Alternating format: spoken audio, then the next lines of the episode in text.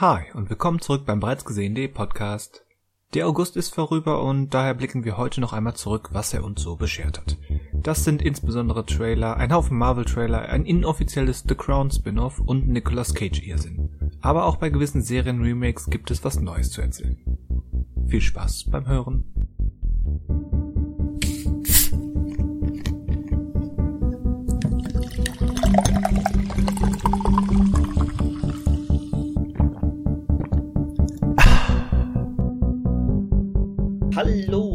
Willkommen zum bereits gesehenen Podcast. Wir sprechen über Filme, Serien und heute über Trailer und News und Weltgeschehen. Fragezeichen? Mal gucken. Äh, mein Name ist Christian Westus. Hallo zusammen. Hallo, mein Name ist Daniel Schinzig und ähm, ich bin nicht die Mama. Zum Glück. Und äh, mein Name ist Manuel und ich habe heute die Ehre, mit euch aufzunehmen, denn ich habe eine Ehre. Hast eine Ehre? Ach so, Soll ich mal so so einen meinst du das? Ja. Dito, Hm, ich habe auch noch mal eine Ehre. Habe die Ehre, habe die Ehre. Daniel hält sich da bedeckt. Ist jemand im Raum nichts. ohne Ehre?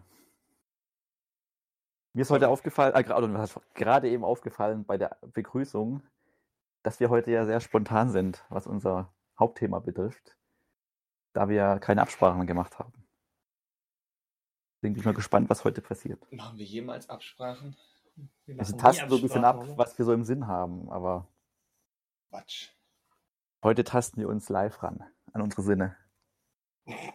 Hoffentlich auch nur an unsere Sinne. Ja gut, das wäre jetzt Bing. Ja, wir wissen jetzt ja, also wir wissen mehr als andere wissen und ähm, da könnt ihr das Tasten natürlich in eurem Falle ganz andere Dimensionen eröffnen. Wir sind räumlich wieder äh, näher zusammengerückt, um, um nicht zu sagen ins gleiche Zimmer. Ich entschuldige mich jetzt schon einmal, Christian. Äh, ich kam heute Morgen nicht mehr zu mich zu duschen. Also ich hoffe, es geht schnell heute. Für dich.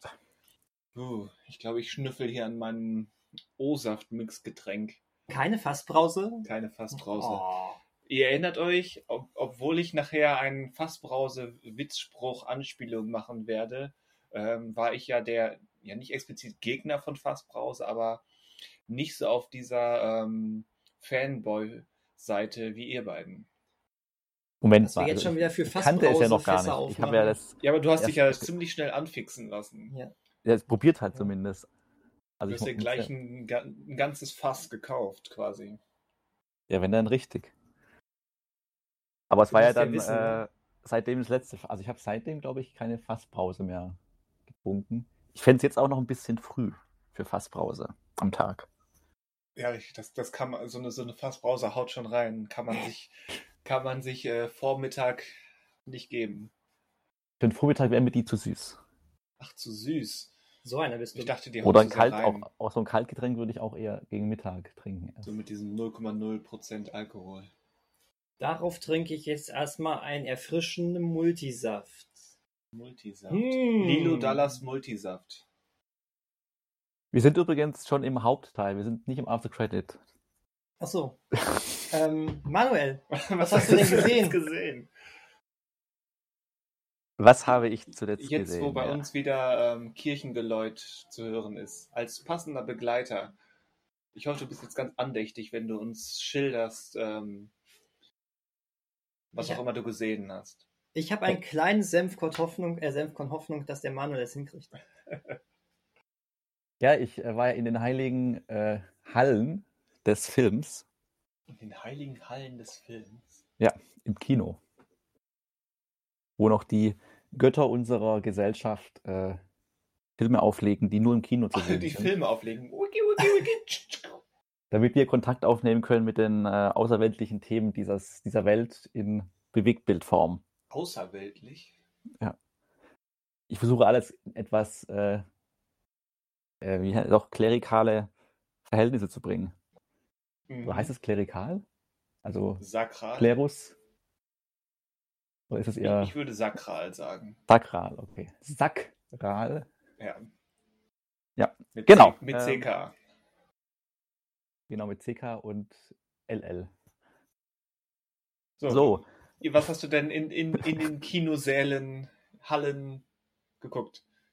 Genau, ich, das ist ja auch sehr einfach, jetzt über diesen Film zu sprechen, weil der Vorteil ist ja, dass die Erinnerung stirbt nie. Ähm, so heißt der Untertitel im Deutschen, weil der Haupttitel vielleicht äh, nicht ganz klar ist, was der bedeutet. Und zwar der Film heißt Reminiscence. Mhm. Äh, wenn man das Thema sagt, ist dann auch die Sprachfähigkeit des Ta für den Tag kaputt. Im Deutschen Heißt ja nicht über- Reminiscence? Das ist jetzt wie bei Hereditary. wir können auch sagen Reminiszenz. Remin, Remin, Reminiszenz. nee, Moment. Ich- ich war Rem noch nicht- Remini Senke. Ich war noch nie auf Rimini. Nackt auf Rimini. Ich habe gestern mal in den Score reingehört. Von Riminis Tanz. Nee, von Ramin. Ramin Javadi. Von Ramin. Rimini Jarami. Rimini Ramini. Boah. Javi.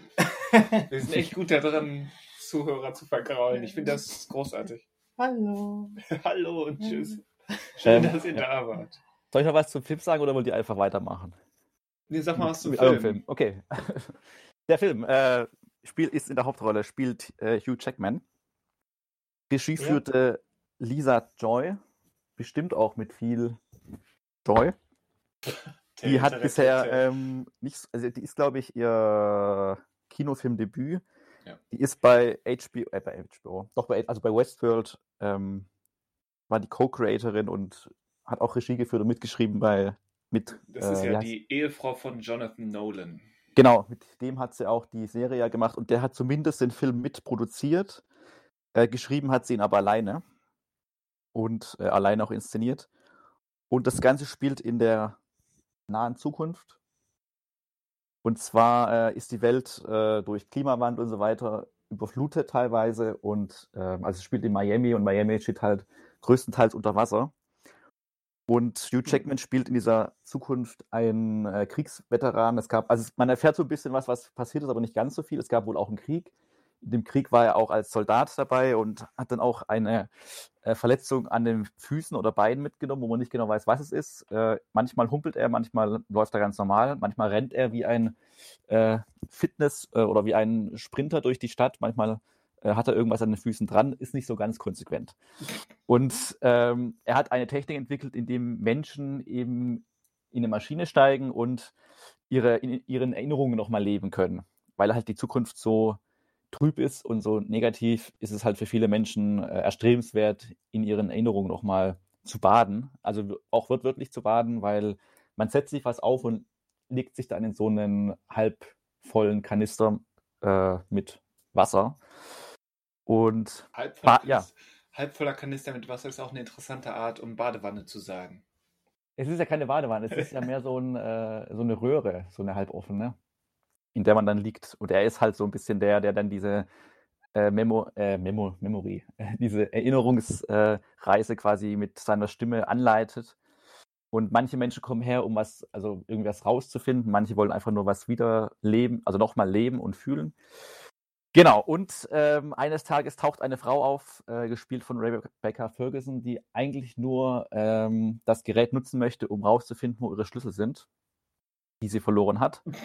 Und äh, das finden sie auch raus, aber irgendwie ähm, kommt, also ähm, ja, hat Hugh Jackmans Figur Interesse an ihr und äh, geht ihr hinterher und glaubt, irgendwas ist faul an der. Und ähm, die beiden kommen dann zusammen, plötzlich verschwindet sie und es wird klar, okay, irgendwas ist in ihrer Vergangenheit äh, komisch und äh, ihr Verschwinden ist auch irgendwie komisch und dem geht er halt dann mit Hilfe von Erinnerungen und so weiter nach. Ist der Film denn empfehlenswert oder gut? Fragt ihr euch bestimmt jetzt. Oder was Ja. kann man denn daraus ziehen aus dem Weil, weil Ganzen? der Tra den Trailer fand ich relativ mm, schulterzuckend, aber von Lisa Joy macht ihn eigentlich interessant, weil Westworld hatte ja schon ein paar eigentlich clevere Science-Fiction-Ideen. Aber der Trailer alleine hätte mich nicht angesprochen oder nicht genug, dass ich jetzt ins Kino gehen würde. ja, also Es was hat ist so ein paar Ja. Erinnerungen an Transcendence. Äh, Vom Titel her, oder? Dieser Also, Film ja, ist am äh, Ende Rohrkrepierer gewesen, also so ein richtiger Ja. Rohrkrepierer. Ja. Ne? Also ich würde den jetzt nicht als Rohrkrepierer ähm, bezeichnen. Ähm, also was so die Sci-Fi-Ideen betrifft, also dieses, diese, ja, dieses ganze Erinnerungswiederbeleben-Ding oder Wiederleben äh, ist so das einzige wirkliche, was man jetzt als Sci-Fi-Idee bezeichnen kann. Aus der wird jetzt nicht ja, was heißt so viel gemacht? Das, Hugh Jackman spricht durchgehend viele Monologe, also es gibt so viel Off-Stimme, da redet er über Erinnerungen und über das Leben und so weiter. Es gibt schon, jetzt nicht abwertend gemeint, aber ich finde, es beschreibt es am besten. Der Film hat schon relativ viel so Kalendersprüche einfach drin. und ähm, die, aber was so, also unabhängig der Sci-Fi-Idee, ich glaube, so dieses Worldbuilding von diesem Film ist eigentlich relativ gelungen. Also der macht sich schon so Gedanken mit, okay, die, das ganze Ding ist unter Wasser jetzt, oder zumindest der Teil von Amerika, den wir sehen. Ähm, es gab die durch den Klimaveränderung, deswegen leben die Menschen quasi mehr nachts und tagsüber schlafen sie, was irgendwie ganz interessant ist. Und sie fahren halt mit Booten dann von A nach B. Und ähm, es gibt halt auch so eine Arm- und Reich-Sache wie die Arme, äh, die Reichen, die sich halt dann zu, zu, den Zeiten des Klimawandels quasi die Orte gesichert haben, die halt ähm, nicht unter Wasser stehen, beziehungsweise gleichzeitig Dämme aufgebaut haben, dass der Ort, die Orte trocken bleiben und die armen Viertel dann noch mehr Wasser abbekommen durch diese Dämme, die dann gebaut sind.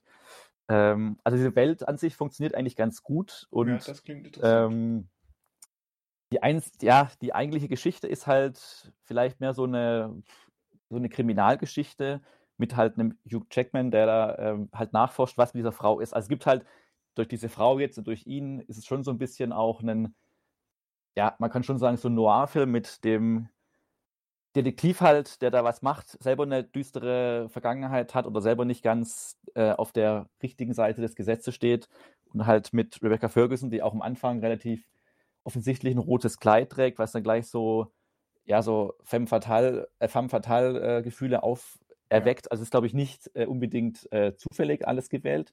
Ich meine, sie ist die Konkubine des Herzogs, also.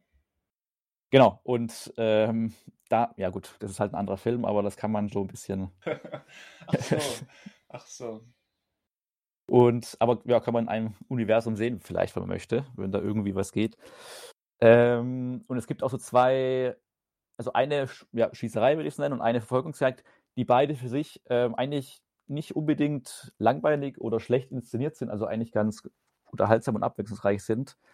Ähm, aber ich kann, also ich kann verstehen, wenn man halt den, also ich bin, glaube ich, noch relativ äh, positiv gestimmt, was den Film betrifft. Ich finde ihn jetzt nicht super, sehr gut.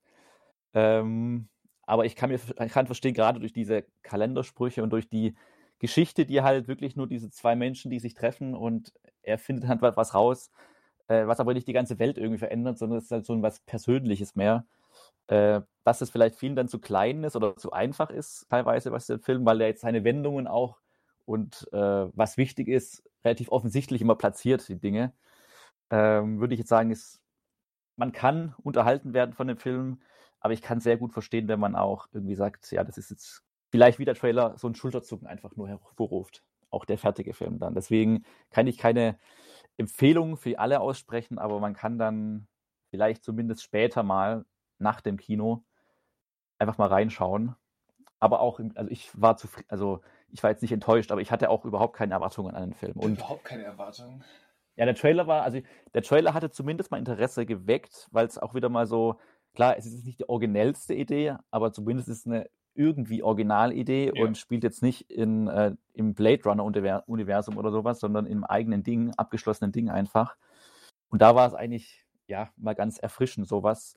Auch wenn wahrscheinlich Warner Bros. damit keinen Gewinn machen wird und damit wieder scheitern wird mit was Originellem irgendwie oder einer Originalidee. Aber ja, ganz nett, ordentlich, würde ich sagen, aber nur mit Vorbehalten, einfach kann ich den jetzt nicht unbedingt jedem empfehlen, aber nur unter Vorbehalt, wenn dann. Welch, welchen Film kann man denn jedem empfehlen? Ähm, Pilgrim gegen den Rest der Welt. Nein. Na, jedem ich empfehlen jedem. schwierig. Also ich finde, dass jeder zumindest in seinem Leben mal einen Film mit Nicolas Cage gesehen haben sollte, egal welchen. Ah. Vorzugsweise aus jedem Jahrzehnt, um so ein bisschen zu, die Entwicklung mitzubekommen. Aber gut, natürlich kann man jetzt, gibt es jetzt keinen Film, der jedem passt, äh, wenn er jetzt jedes Genre abdeckt. Also ich glaube, ja, ich weiß nicht, sowas mit, bei Herr der Ringe ist halt das Problem zum Beispiel, da hat man, dann kann man relativ viele mit abholen, aber der oder diejenige, die halt mit Fantasy nichts am Hut hat. Und da gibt es genug. Ist halt nichts, die gehen dann in Reminiscence. Achso, wer mit Fantasy nichts kann, gehe ich die gehen. Oder sie gucken sich äh, Psycho Gorman an. Hm, was ist das und wie kommst du da darauf? Den habe ich ähm, vor kurzem gesehen. Das, ah. das, ach so, jetzt hast du ganz, ganz elegant deinen Part Ja, absolut. angetreten. Ähm, Psycho Gorman. Mhm. Ähm, einer dieser lustigen Versuche, wieder was äh, aus den 80ern quasi zu machen oder im Stil der 80er zu machen. Ähm, ich habe gehört, das ist ab und an mal in zurzeit. So Stranger Things mäßig oder so. Das habe ich ja noch nie gehört. Doch, nee, ne? Es ist was Neues. Und ja, Psycho Gorman äh, geht da so ein bisschen auf die etwas härtere Schiene. Ähm, aber es sind wieder Kinder in der Hauptrolle. Es sind wie so häufig Kinder in der Hauptrolle. Mimi und Luke heißen die. Mimi und Mimi und Luke. Und ich sag dir eins. Ohne Krimi geht die Mimi nie ins Bett. Diese Mimi geht äh, ohne Fluchen nie ins Bett. Das Ohne ist, glaube ich, ohne Fluchen. Ach, ohne Fluch. Luke. Ey, ich glaube, das ist eine der unsympathischsten Kinderrollen, die ich je im Leben gesehen habe. Der Film weiß das aber. Das ist interessant. Das ist gut, das ist von Vorteil. Äh, ob das trotzdem gut ist, weiß ich nicht. Ja, aber es ist besser, als wenn man, wenn dieser Film halt so, so eine Arschlochtype da rumlaufen hat und meint, ach, das ist einfach nur ein exzentrischer Haupt, Hauptcharakter. Also, Ich hatte so ein bisschen das Gefühl, dass, ähm, dass die unbedingt irgendwie so eine kultige neue Kinderfigur erschaffen wollten mit ihr, so komplett abgeklärt, so ein bisschen anders, äh, aber vor allen Dingen immer immer eher fluchend, äh, beleidigend, äh, auch beleidigend zu den Eltern. Du merkst dann so ein, zwei Szenen, das ist eher so augenzwinkern gemeint. Der Film kann das aber nicht so ganz sympathisch rüberbringen, sie, sie finde ich. will einen Real-Life Explicit haben. Ja, irgendwie so, genau. Okay. Ähm, zumindest ist es mal was anderes. Äh, ich tat mich ein bisschen schwer, ein bisschen schwer mit ihr. Ähm, also wie ich mich mit äh, der ganzen moralischen Vorstellung dieses Films mitunter mal schwer tat. Ähm, Dun, dun, dun. Genau, ähm, also die beiden äh, Geschwister Mimi und Luke äh, finden beim Buddeln im Garten ähm, ein, ähm, naja, da befreien sie aus Versehen so ein fieses Alien-Motherfucker-Scheißteil. ähm, d- Fachbegriff. Der- Alien Motherfucker Scheißteil. äh, der, äh, Alternativtitel von Genau. Und dieses Vieh ist bekannt dafür, äh, dass es das ganze Universum irgendwie äh, unter sich, ähm, also un unterjauchen möchte. Unterjochen. So, unterjochen, unterjauchen, unterjochen, Unterjochen. unterjochen, unterjochen liegt die Margret. ja. Ähm, Waldemar, weil es im Wald geschah. ah, Was ist wir, los? wir, wir entfernen uns von nötigen Ernst für diesen, äh, Ernst für diesen Film. Inwiefern Also, ist denn bekannt, sie, dass der das ähm, unterjochen äh, will? Also woher weiß ja. man das denn? Äh, Wo, woher weiß man, dass er das unterjochen will? Gibt es einen Prolog Da oder kommt- gibt es äh, so eine Erklärung Franchise, oder? Film. Hm. Genau, auf jeden Fall ist dieses äh, Vieh wieder zum Leben erweckt worden und äh, geht äh, dann durch die Welt, um äh, äh, ja, Menschen abzuschlachten. Nur diese Mimi merkt, ah, sie hat ja die Kontrolle über das Vieh, weil sie so ein, ähm, so ein Objekt hat, womit so. sie ihn steuern kann. Und solange sie das hat, kann sie ihm sagen, ha ha ha ha, So. äh, köpf mal den Nachbarn, so in der Art. Ja. Und so in der Art geht's aber dann auch ab. Also der Nachbar, in den sie heimlich verknallt ist, der aber nur mit ihrem Bruder äh, ein bisschen zocken möchte, sozusagen. Zocken? Ja, ja. Oder ist die geheime Auflösung eine andere? Die sind noch alle sehr jung, ne? Keine Ahnung. Aber wer weiß. Ähm, auf, jeden, auf jeden Fall sagt sie auch, ich möchte, dass er ähm, irgendwas, irgendwas mit ihm passiert und äh, der Psycho Gorman, denn so nennt die Mimi ihn dann irgendwann, wir brauchen einen cooleren Namen für dich, wir nennen dich Psycho Gorman. Hm. Ähm, verwandelt dann den äh, Nachbarsjungen irgendwie in so einen ekligen Tintenfisch auf einmal oder so. Der dann aber von, von da noch plötzlich äh, ganz normal dann am Essenstisch mit allen rumsitzt und sowas. Also der Film hat so eine äh, Leck mich doch am Arsch-Attitüde, ist mir egal, was, was, was wir hier machen. Ähm, eigentlich fand ich das sogar ganz lustig, als dann plötzlich in einer Szene sie, glaube ich, mal von irgendeinem Mitschüler ausgelacht wird, sie zum Psycho Gorman guckt, der einmal schnippt und dann der Kopf von dem Mitschüler explodiert und der Film das als, ha, geil, verkauft. Ist das schon fast ähm, ein bisschen too much, aber irgendwie auch konsequent. Irgendwie auch konsequent, ja. Das Problem ist, der Film hätte viel mehr aus sich machen können. Ähm, er ist halt irgendwie auch so ein bisschen halbgar, weswegen ich ihn trotzdem ähm, als lohnenswert zu gucken erachtet habe, war ähm, die äh, Aufmachung des Films ist wirklich cool. Ich habe so ein bisschen jetzt vorhin äh, spöttisch gesagt, oh, mal wieder einen Film, so die 80er aufleben lassen möchte. Es ist da wirklich nichts Neues mehr. Überhaupt nicht. Ähm, dass du so einen Score hast, ist nichts Neues mehr. Dass du am Wir Anfang sind so nostalgiemäßig ja schon 80er fast durch die 90er durch. ja, ja, das stimmt. Aber was ich hier wirklich cool fand, ist, dass sie ähm, alle ähm, Kostüme, alle ähm, Fi Figureneffekte wirklich mit der Hand gemacht haben. Hm. Da war keine Computereffekte in diesen Momenten drin. Oder, oder halt da, wo man es früher halt auch eingesetzt hat, ne? zu verfeinern und Hm. sowas. Aber äh, diese Kostüme von diesen Aliens, es kommen halt noch andere. Es gibt dann noch so einen Alienrat, äh, der dann gemerkt hat, oh, das Vieh ist jetzt wieder ausgebüxt. Ne? Ähm, und tatsächlich äh, ist, ist, was ich dann ganz nett fand, ähm, es ist tatsächlich gar nicht so, dass der Psycho Gorman der pure Böse, das pure Böse ist und dieser Alienrat die Guten sind. Da gibt es dann sogar eine Geschichte, dass du merkst, eigentlich sind die alle ein bisschen scheiße. Ähm, ist auch so eine, äh, wo wir vorhin ein bisschen kirchlich geworden sind, es ist auch so eine äh, religiöse Kritik dahinter. Ähm, Ja, und wenn, wenn, wenn der Gorman ähm, ja in erster Linie Befehle ausführt, dann kann man ihn ja eh äh, erstmal davon freisprechen, nee, Moment. oder? Also sonst hatte er das Teil, äh, was jetzt äh, diese Mimi hat, das Hm. war in seinem Besitz. Er konnte sonst immer machen, was er wollte. So. Nur jetzt ist das in dem Besitz von der Mimi. Ich dachte, das wäre so ein Grundprinzip, dass er quasi nur ähm, ja, Befehle ausführt. Befehle quasi. ausführt. Nee, nee, das, das nicht. Das war sonst in seinem Besitz. Nur jetzt war genau das Teil irgendwie in dem Besitz der, des Kindes Okay, und deswegen ja. musste er machen, was, äh, was sie sagt. Ne? Ähm, nimmt natürlich eine etwas andere Wendung dann am Ende noch und sowas. Ähm, auf jeden Fall gibt es wirklich so, so, so, Szenen, wo dann diesen Alienrat da siehst, äh, wo dann wirklich die absurdesten Figuren handgemacht mit diesen wirklich echt geilen handgemachten äh, Kostümen da sitzen. Und da sagen vielleicht Leute, die ähm, das aus heutiger Sicht ähm, äh, anschauen, ähm, das ist ähm, das ist irgendwie so gar nicht meins. Das ist so ganz, ähm, das ist mir zu trashig. Aber das fand ich echt sympathisch. Hatte so ein bisschen was wie Power Rangers. Ähm, ja, von daher, ähm, du bist gerade mit deinem mit deinem Arm vor dem Mikro. Danke. Ähm, was wir leid. hier wieder für Verrenkungen machen. Alter. Alter. Ähm, ja, kann ich so, genau wie Chris, wie, wie, wie Manuel, so Reminiscence, Reminiscence, wie auch immer, so gerade so ein bisschen so halbherzig empfohlen hat, nicht für alle, mache ich das jetzt bei Psycho Gorman. Ähm, der hat vor allen Dingen eben, was die Ausstattung betrifft, hat er seine Guckwerte. Der Rest ist ähm, kritisch bis ähm, schulterzuckend irgendwie so aufzunehmen. Vielleicht erklärt es, ähm, sagt euch der Film The Void etwas? Mhm. ähm, ist vom selben Regisseur. Oh.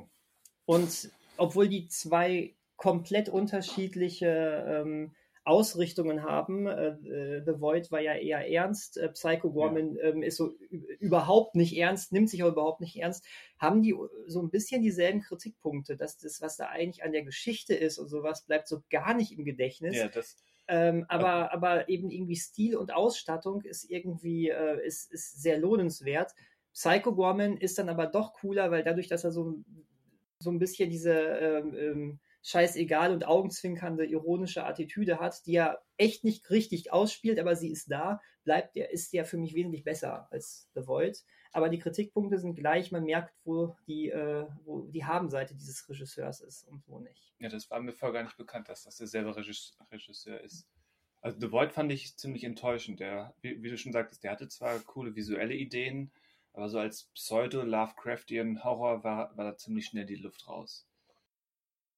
Weil da halt narrativ quasi gar nichts mitzuholen war, zumindest nicht für mich. Und das erklärt vielleicht, dass ähm, Psycho Gorman so halbgar ist Hm. in seiner Ausrichtung.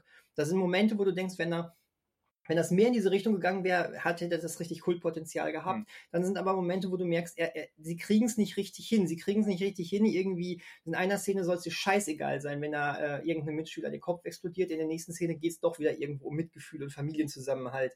Ähm, dann, dann gibt es Szenen, wo, wo, wo du denkst, dieses Blach, diese Mimi ist wirklich äh, Scheißkind. Scheißkind Nummer eins.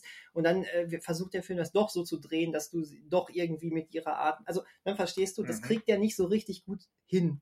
Aber ähm, ich fand es auch, ir- irgendwie fand ich das halt cool, aber ich glaube alles, ich glaube, es lag aber wirklich vor allen Dingen an diesen echt, ähm, echt an diesem Stil, an diesen echt coolen Kostümen, weil sowas in der Art, das siehst du heute ganz selten. Und, Ja. und dafür Verneigung, also dafür lohnt es sich, diesen Film mal zu. Verneigung sogar. Wir Von verneigen den uns. Effektkünstlern halt und so, von den Kostümbildnern. Das war cool. Also The Void ist also für Ernst und äh, Psycho Gorman für Jochen. Tä, tä, tä, tä. Eine Genau. Frage noch, weil ich habe zum Anfang, äh, da war jetzt, spielt es denn auch in den 80ern oder will das nur, fühlt es sich nur nach 80er an, spielt aber in der heutigen Zeit? Wow. Also, Ich weiß es nicht mehr. Scheiße. Also mit Klamotten her Handys oder irgendwie, rumgelaufen oder? oder nicht? Nee, ich glaube, das spielte wirklich in den 80ern. Aber ich weiß es nicht. Ka Kacke. Nee, die haben, die haben Videospiele gespielt. Ja, welche? Also, Vielleicht spielte das in den 90ern? vielleicht war. Vielleicht war das eher sogar eine 90er-Anspielung, keine Ahnung. Okay, ja, kein mal. Problem. Ich habe nur, also ja, es ändert jetzt nichts groß. Ja, aber, diese Dekadengrenzen sind ja ab einem gewissen Punkt eh schwammig. Also, Da- ist ja nicht, dass jetzt der kurz 1. nach. Januar 1990 war und man sich sagte, so global, weltweit, so, jetzt schmeißen wir ähm, diese ganzen Outfits und Stile und Musikstile ähm, in die Tonne und ähm, holen uns neue heran, weil es ist eine neue Stildekade. Echt? So Ja, hat das nicht So funktioniert? funktioniert das, glaube ich, nicht. Hups. Hups. Ist halt die Frage, hängt im Hintergrund ein Star Wars Poster oder ein Nirvana Poster? Touché, ja. Daran könnte man es erkennen. Ähm, redet doch mal weiter und ich recherchiere das mal einmal. Ja, dann während Daniel recherchiert, ähm, mache ich noch einen kleinen Rückblick zu letzter Woche. Oh, ganz kurz. Gut, war ja schnell. ähm, wusstet ihr, dass die Abkürzung vom Psycho Jorman PG ist? Was Ach so. natürlich sehr ironisch ist, weil dieser Film alles andere als äh, rated PG ist. Okay. Fun Fact, ich dachte, als ich da zum allerersten Mal von diesem Film gehört hatte, dass das was Japanisches war und habe das als Goreman ähm, interpretiert, ohne zu wissen, was es heißen soll. Ich weiß nicht, was ich jetzt mit dieser Information machen soll, aber ich wollte sie einmal mitteilen. Dass das der. Psy Psycho Ja. Goreman ist. Dann red doch jetzt über deinen Kram. Mein Kram. Ja, wo wir gerade bei Japanisch sind. Ähm, ich hatte letzte Woche über, über die Evangelion Rebuilds gesprochen. Da fehlte mir noch der vierte und letzte Teil. Den habe ich jetzt gesehen und ähm, wollte den nochmal zum Anlass nehmen, über diese ganze Reihe und eigentlich den ganzen Franchise zu sprechen. Denn ähm, meine Güte ist das ein Brett und damit, das meine ich auf mindestens zweifache Art und Weise. Einmal qualitativ, weil es mir sehr gefallen hat aber auch inhaltlich, weil es eben eine Menge wagt und eine Menge leistet. Ich hatte ja so Ich dachte, weil es hart und flach ist. hart und flach. Ha, ha, ha. Ich hatte ja, glaube ich, so vage angedeutet, dass, dass man die Re Rebuilds oder dass die auch, ähm, zumindest hat es, glaube ich, ähm, Regisseur und Macher Hideaki Anno so formuliert, dass diese vier Rebuild-Filme ähm, so als Versuch sind, ein neues, ähm, eine neue Publikumsgeneration anzulocken, dass sie für sich alleine stehen. Und das ist theoretisch richtig. Also ich kann das natürlich nicht beurteilen, ob das funktioniert oder wie jemand darauf reagiert, der jetzt nur mit diesen vier Rebuild-Filmen anfängt. Aber als jemand, der eben die Serie inklusive den, den abschließenden Filmen ähm, kennt, würde ich sagen, das Ende von jetzt dem vierten Film, der da heißt Evangelion 3.0 plus 1.0 Thrice Upon a Time.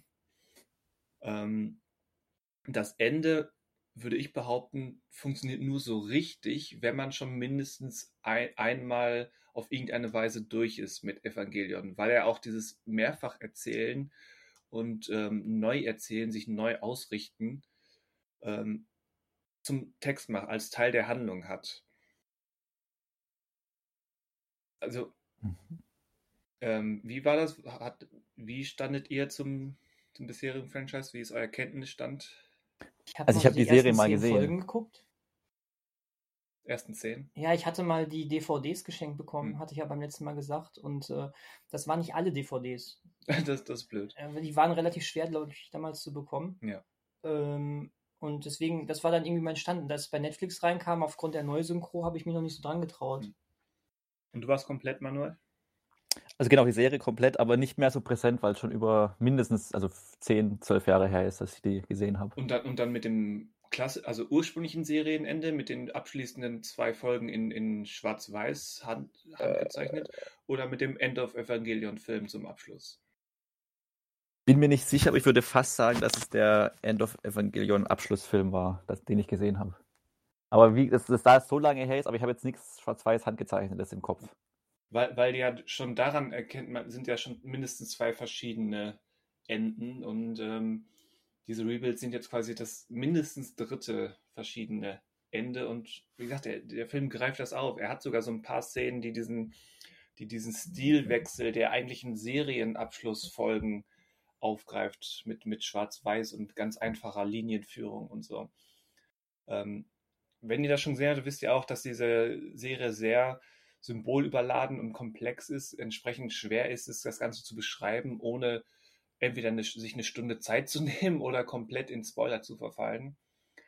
Aber das war schon wirklich gut. Der Haken an der ganzen Sache ist vielleicht, dass so ein, zwei Details ähm, zu kurz kommen dafür, dass es eben in Anführungszeichen nur vier Filme sind und insbesondere an einer Figur, ähm, Mar Mari heißt sie, äh, ist eine Neuerfindung dieser Rebuild-Filme.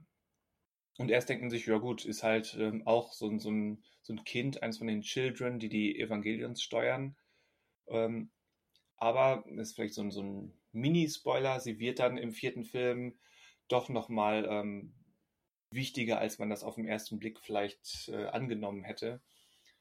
Und da fehlt so ein bisschen der, der dramaturgische oder der, der charakterliche Unterbau, würde ich jetzt sagen. Aber generell, was, was hier passiert ist, es ist, also ich habe fast das Gefühl, oder es ist, es ist auch das, würde ich sagen, bis Hideaki Anno in 15 Jahren nochmal was Neues macht, vielleicht. Ähm, hier hat Evangelion dann wirklich sein eigentliches Ende ähm, gefunden. Es greift auch das aus, was ich letzte Woche gesagt hatte, dass diese Serie oder dieser Franchise, der ist einerseits eben sehr, sehr persönlich mit dem Macher Hideaki Anno verbunden und gleichzeitig eben in seiner Symbolsprache ähm, so, so modellierbar, ähm, ohne schwammig zu sein, ähm, dass jeder Zuschauer da, da sich selbst hinein projizieren kann. Und äh, das, das bringt auch dieser, insbesondere eben dieser vierte Film, ähm, sehr gut auf den Punkt. Also mir hat das sehr, sehr gefallen. Das heißt aber, reicht es denn aus deiner Sicht, wenn man jetzt erstmal nur die in Anführungsstrichen neuen Filme anschaut zuerst oder wäre es sinnvoller, sich erst die Serie anzugucken, um dann die Filme, die, also diese etwas andere Interpretation dann durch die Filme auch überhaupt zu erkennen? Oder gibt es keinen Mehrwert, in welcher Reihenfolge man das jetzt? Oder könnte man auch erst die Filme und dann die Serie nochmal anschauen? Das, das ist schwierig zu beantworten, auch da ohne Spoiler. Und okay. ich kann es halt nicht beurteilen, weil ich eben nur aus dieser eine Richtung komme. Es wäre interessant mhm. zu, zu hören, wie jemand darauf reagiert, der eben nur mit den Filmen anfängt und noch überhaupt keinen Plan hat. Aber ich würde fast behaupten, wenn man diese vier Filme guckt und dann zur Serie zurückgehen, ist fatal. Also wenn, mhm. wenn, dann würde es nur Sinn machen, quasi die vier Rebuilds, Serie, End of Evangelion und nochmal die Rebuilds. Okay. okay. Weil das hier ist, glaube ich, wirklich der eigentliche Endpunkt. Da führt, glaube ich, kein Weg dran vorbei, würde ich jetzt sagen. Aber ich würde sagen, dass eben so ein paar Details sich nur erschließen, wenn man die Serie hat. Aber es okay. ist nicht so, dass man da vor wie Oxford Berge steht und denkt, hey, was soll das jetzt? Abgesehen davon, dass eben die ganze Serie immer so ein bisschen kryptisch ist. Aber heißt das jetzt, dass die, der letzte Rebuild-Film spielt, also, also wie steht der letzte, also der letzte Rebuild-Film zu dann dem End of Evangelion? Also ist der quasi, baut er darauf mit auf? Also, oder setzt er das ja. noch weiter um? Oder also er wie... baut darauf nicht auf, aber ähm, also weil, weil ja schon Teil 2 also anders formuliert, ähm, Rebuild 1 endet quasi so Pi mal Daumen bei Folge 8 oder 9 der Serie. Und mhm. die Serie hat ja 26 Folgen. Mhm. Ab Rebuild 2 ähm, gehen diese, diese Filme einen komplett eigenen Weg, ähm, dass man gar nicht mehr vergleichen muss oder sollte. Okay. Aber das am, am Ende gelingt diesem Ganzen eben dann doch wieder daraus was Interessantes zu machen, wenn man eben das schon mal gesehen hat. Weil eben, wenn du Evangelien gesehen hast, weißt du, dass es da so sehr, sehr kosmisch wird mit, mit Weltende und möglicher Wiederauferstehung und so weiter. Ähm, die, die Apotheose des Menschen, die da ja angestrebt wird. Und ähm, dadurch hat dieses, die Existenz von einer vorherigen Version von diesem Franchise, also von dieser Geschichte, ähm, ist dann plötzlich Teil ähm, der Interpretationsbasis und das finde ich sehr spannend. Ja, also, mal, also ich überlege halt, also ich überlege noch, ob ich mir das, also ob ich mir quasi nochmal die Serie dann anschaue, weil die ja wirklich gar nicht mehr präsent ist oder mal in die Filme reinschaue. Also ich würde sagen, idealerweise Serie und zwar komplett. Mhm. Und dann dann vielleicht ähm, die drittletzte Folge nochmal Hm. gucken, dann End of Evangelion, Death and Rebirth braucht man nicht, würd, sage ich jetzt, und dann die Rebuilds. Und man kommt alle an alles ran zurzeit, ne? Also ich habe Genau. extra nochmal geguckt, du hast diese Frage letztes Mal gestellt, Manuel. Auf Mhm. Netflix ist die gesamte Serie und auch End of Evangelion. Ja. Ähm, Death das Rebirth auch, aber wie gesagt, das eigentlich braucht man das nicht. Und die anderen Sachen sind jetzt alle bei Prime. Ja. Okay, Alle vier. man kommt ran. Gut, dann- äh, machen. Cool. Machen wir. Echt? Vielleicht nicht bis nächste Woche, Ich wollte gerade sagen, ich frage euch nächste Woche. aber machen. Machen wir. Kannst du als Kurzer Aufgabe Nachtrag. machen nächsten, für Kurzer Nachtrag Monat. von mir. Äh, Ich habe auf der Seite filmtoast.de etwas gefunden. Ich zitiere, Psycho Gorman erinnert nicht ganz ungewollt an die 90er Jahre. Konstanski verordert seinen neuesten Film selbst lose Anfang dieses Jahrzehnts, alleine was die technischen Geräte anbelangt. Doch vor allem der Look und die Inszenierung des, des titelgebenden Weltenvernichters schlagen auch den Bogen in die Popkultur der 90er. Und ich habe hier witzigerweise gelesen, dass er diese ganzen Special Effects äh, und sowas in seiner, in seiner eigenen Garage mit einem eigenen Team gebaut hat. Mhm. Also da muss man sagen, vielleicht ist er nicht der geilste Geschichtenerzähler, offensichtlich nicht, aber das, was der da macht, ist eigentlich ziemlich cool, muss ich sagen. Ja, das heißt aber dieses Jahrzehnt, also 2020er dann, oder wie? der Ähm, ja, das her. wird aber, also wahrscheinlich eher Zehner. Also ich glaube eher, die meinen dann die Zehner. Das ist richtig. Dieses Jahrzehnt ist dann irgendwie faktisch falsch, aber das wird, weil sonst bräuchtest du es ja gar nicht erwähnen. Anfang dieses Jahrzehnts wäre das jetzt. Ähm, ich würde sagen, von dem, was sie da an Technik haben, würde ich dann die 2010er dann wahrscheinlich eher erwähnen. Ja, vielleicht gibt es Handys, oder, also ist dir ein Handy aufgefallen? Boah, ich habe keine Ahnung. Guck mal, so gut erinnere ich mich noch an diesen Film. Der hat ja Eindruck hinterlassen. Ja, die Kostüme. Du, die du weißt, dass sie Videospiele gespielt haben. Wobei die Frage ist natürlich, auf welcher Konsole oder also Ich was für sagen, Videospiele. H- Handys und Videospiele gab es ja in den 90ern auch schon. Jetzt mache ich ein ganz peinliches Geständnis. Oh, oh. Du hast den Film nur angehört, aber nicht angeschaut. Fast. Ich habe diesen Film tatsächlich, und dafür schäme ich mich auch sehr, auf einem, Smart, Buh! Ich weiß nicht, worum es geht. Doch, ich weiß, worum es geht, aber Buh! auf einem Smartphone geschaut. Buh! Ich, der gerade sonst immer sagt, boah, cool, auf einem großen OLED-Fernseher am besten die Filme in 4K gucken. Ich habe ihn auf einem Smartphone geschaut. Ich habe nämlich nur noch wenige Stunden gehabt, diesen Film zu gucken und ähm, war dann gerade ähm, weg. Ich war nicht in den eigenen vier Wänden und dachte jetzt oder nie und ich möchte auch im Podcast über diesen Film reden. Also habe ich mit dem Smart Ma- Smartphone diesen Film geguckt. Und zwar so knapp, dass ich die letzte, dass ich die After Credit Scene nicht mehr gesehen habe, weil Amazon einfach gesagt hat, nö, jetzt ist die Verleihperiode um. So streng. Ja, in der Tat. Tja. Dann werden wir das wohl nie erfahren, was genau da gespielt wurde. Oder ich hole mir diesen Film auf Blu-ray oder so. Vielleicht mal, wenn er für einen Fünfer oder so im Angebot ist. Bei, bei so einem ähm, 10 für 50 Euro Sammelangebot. Oder die äh, große Fick mich weg Psycho Gorman Special Edition im Media Fick mich weg, Psycho God. Mhm. Wäre geil, wenn die wirklich so heißen. Ja. Wie hast, wie hast du es vorhin genannt? Irgendwas mit ähm, äh, Super Arschloch Motherfucker? Motherfucking Weltenvernichter. Ich Ja. habe keine Ahnung. Spul mal zurück, Manuel. Mal, mal gucken. Ja. Wie bei Spaceballs. Was ist Ja, das? genau. Jetzt ist jetzt. Bitte was? Das ist jetzt. Was Sie jetzt sehen, ist jetzt, Sir. Und was werden wir mal sehen in so in der Zukunft? Die Vergangenheit. Ich Nein, naja, je nachdem. Also äh, hier wird gerade ein vergangen- Übergang gebaut, den Daniel nicht Ja, erkannt hat. Richtig, Aber ich wollte gerade sagen, ich überlasse das mit den Übergängen Manuel, aber er erkennt sie zumindest besser als dann. Ich Aber ich finde die, aber ich, Ach man so. kann das ja, also man kann die äh, Sache von Daniel ja aufgreifen, denn äh, leider kommen wir wahrscheinlich umher, über äh, einen Trailer zu sprechen, den können wir direkt mal ansprechen, der ja sich ja nur aus der Vergangenheit aufbaut. Und äh, ja, ich spreche von Spider-Man No Way Home, der jetzt äh, quasi alles reinholt, was in der Vergangenheit über Spider-Man gesagt wurde.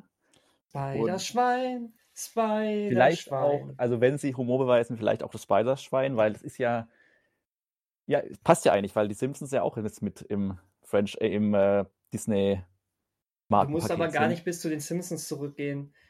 Ähm, das eine Art Spider-Schwein gab es auch bei, äh, bei Into the Spider-Verse. Der hieß aber Spider-Pork oder. Ja, ja, aber es war ein Spider-Schwein. So ähnlich. Ja, gut, aber da weiß ich ja nicht, ob sie da alles, also ob sie die alle auch haben. Also es ist ja nochmal, ob da Sony auch alle Spider-Rechte an jedem einzelnen Spider-Man, zum Beispiel ja, Noir Spider-Man, auch äh, freigeben würden. Ach so, so meinst du. Und damit ja, auch den Sprecher von Noir Spider-Man.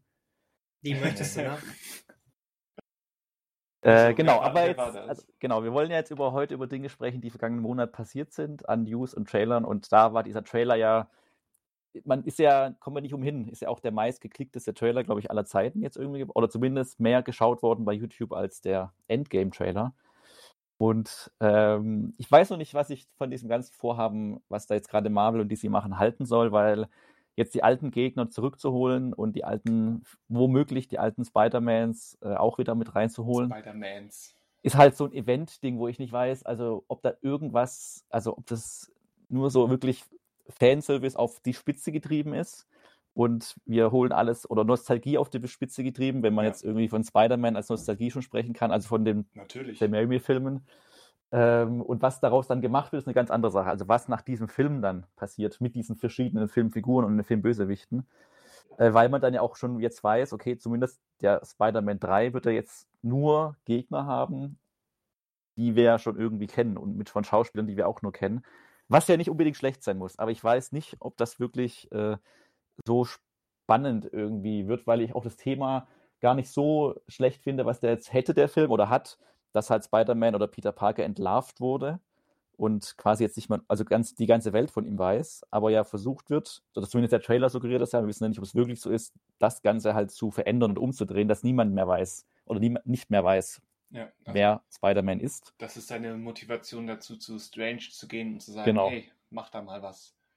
Weil ich nicht vorstellen Steuerung kann, Z. Ja, ob das halt wirklich dann der Auslöser ist, Multiversen entstehen, weil sich Dr. Strange verzaubert, sozusagen, äh, um Peter Parker zu helfen. Ich weiß, also ich Wo, wobei, kann, warte mal, genau genommen wissen wir ja, wie Multiversen entstanden sind, wenn man Loki geguckt hat. Das habe ich so nicht gesehen, deswegen äh, habe ich das Wissen noch oh, nicht. Oh, oh. Dann kannst du schon gar nicht mitreden. Du bist raus, Manuel. okay, dann äh, bin ich raus. Du bist raus.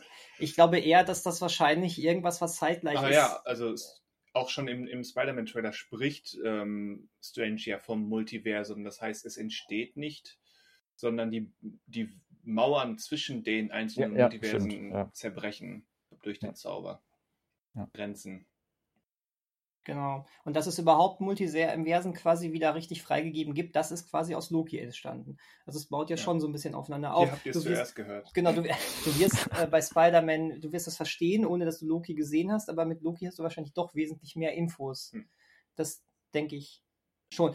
Ich würde mal gerne einen kurzen Schritt zurückgehen, weil ich das jetzt häufig gehört habe. Du hast es gerade angestoßen, Manuel, und ich habe das jetzt mhm. relativ häufig gehört. Deswegen möchte ich jetzt gerne einmal nur diesen Schritt zurückgehen und einfach sagen, das ist keine, ähm, das ist jetzt nicht irgendwie so eine Studio-Sache bei DC und Marvel, die jetzt aus dem kompletten Nichts kommt. Das ist nicht, äh, die Studio-Bossen fällt nichts mehr ein, jetzt sagen sie, lass doch mal das Alte auf das Neue treffen oder sonst was.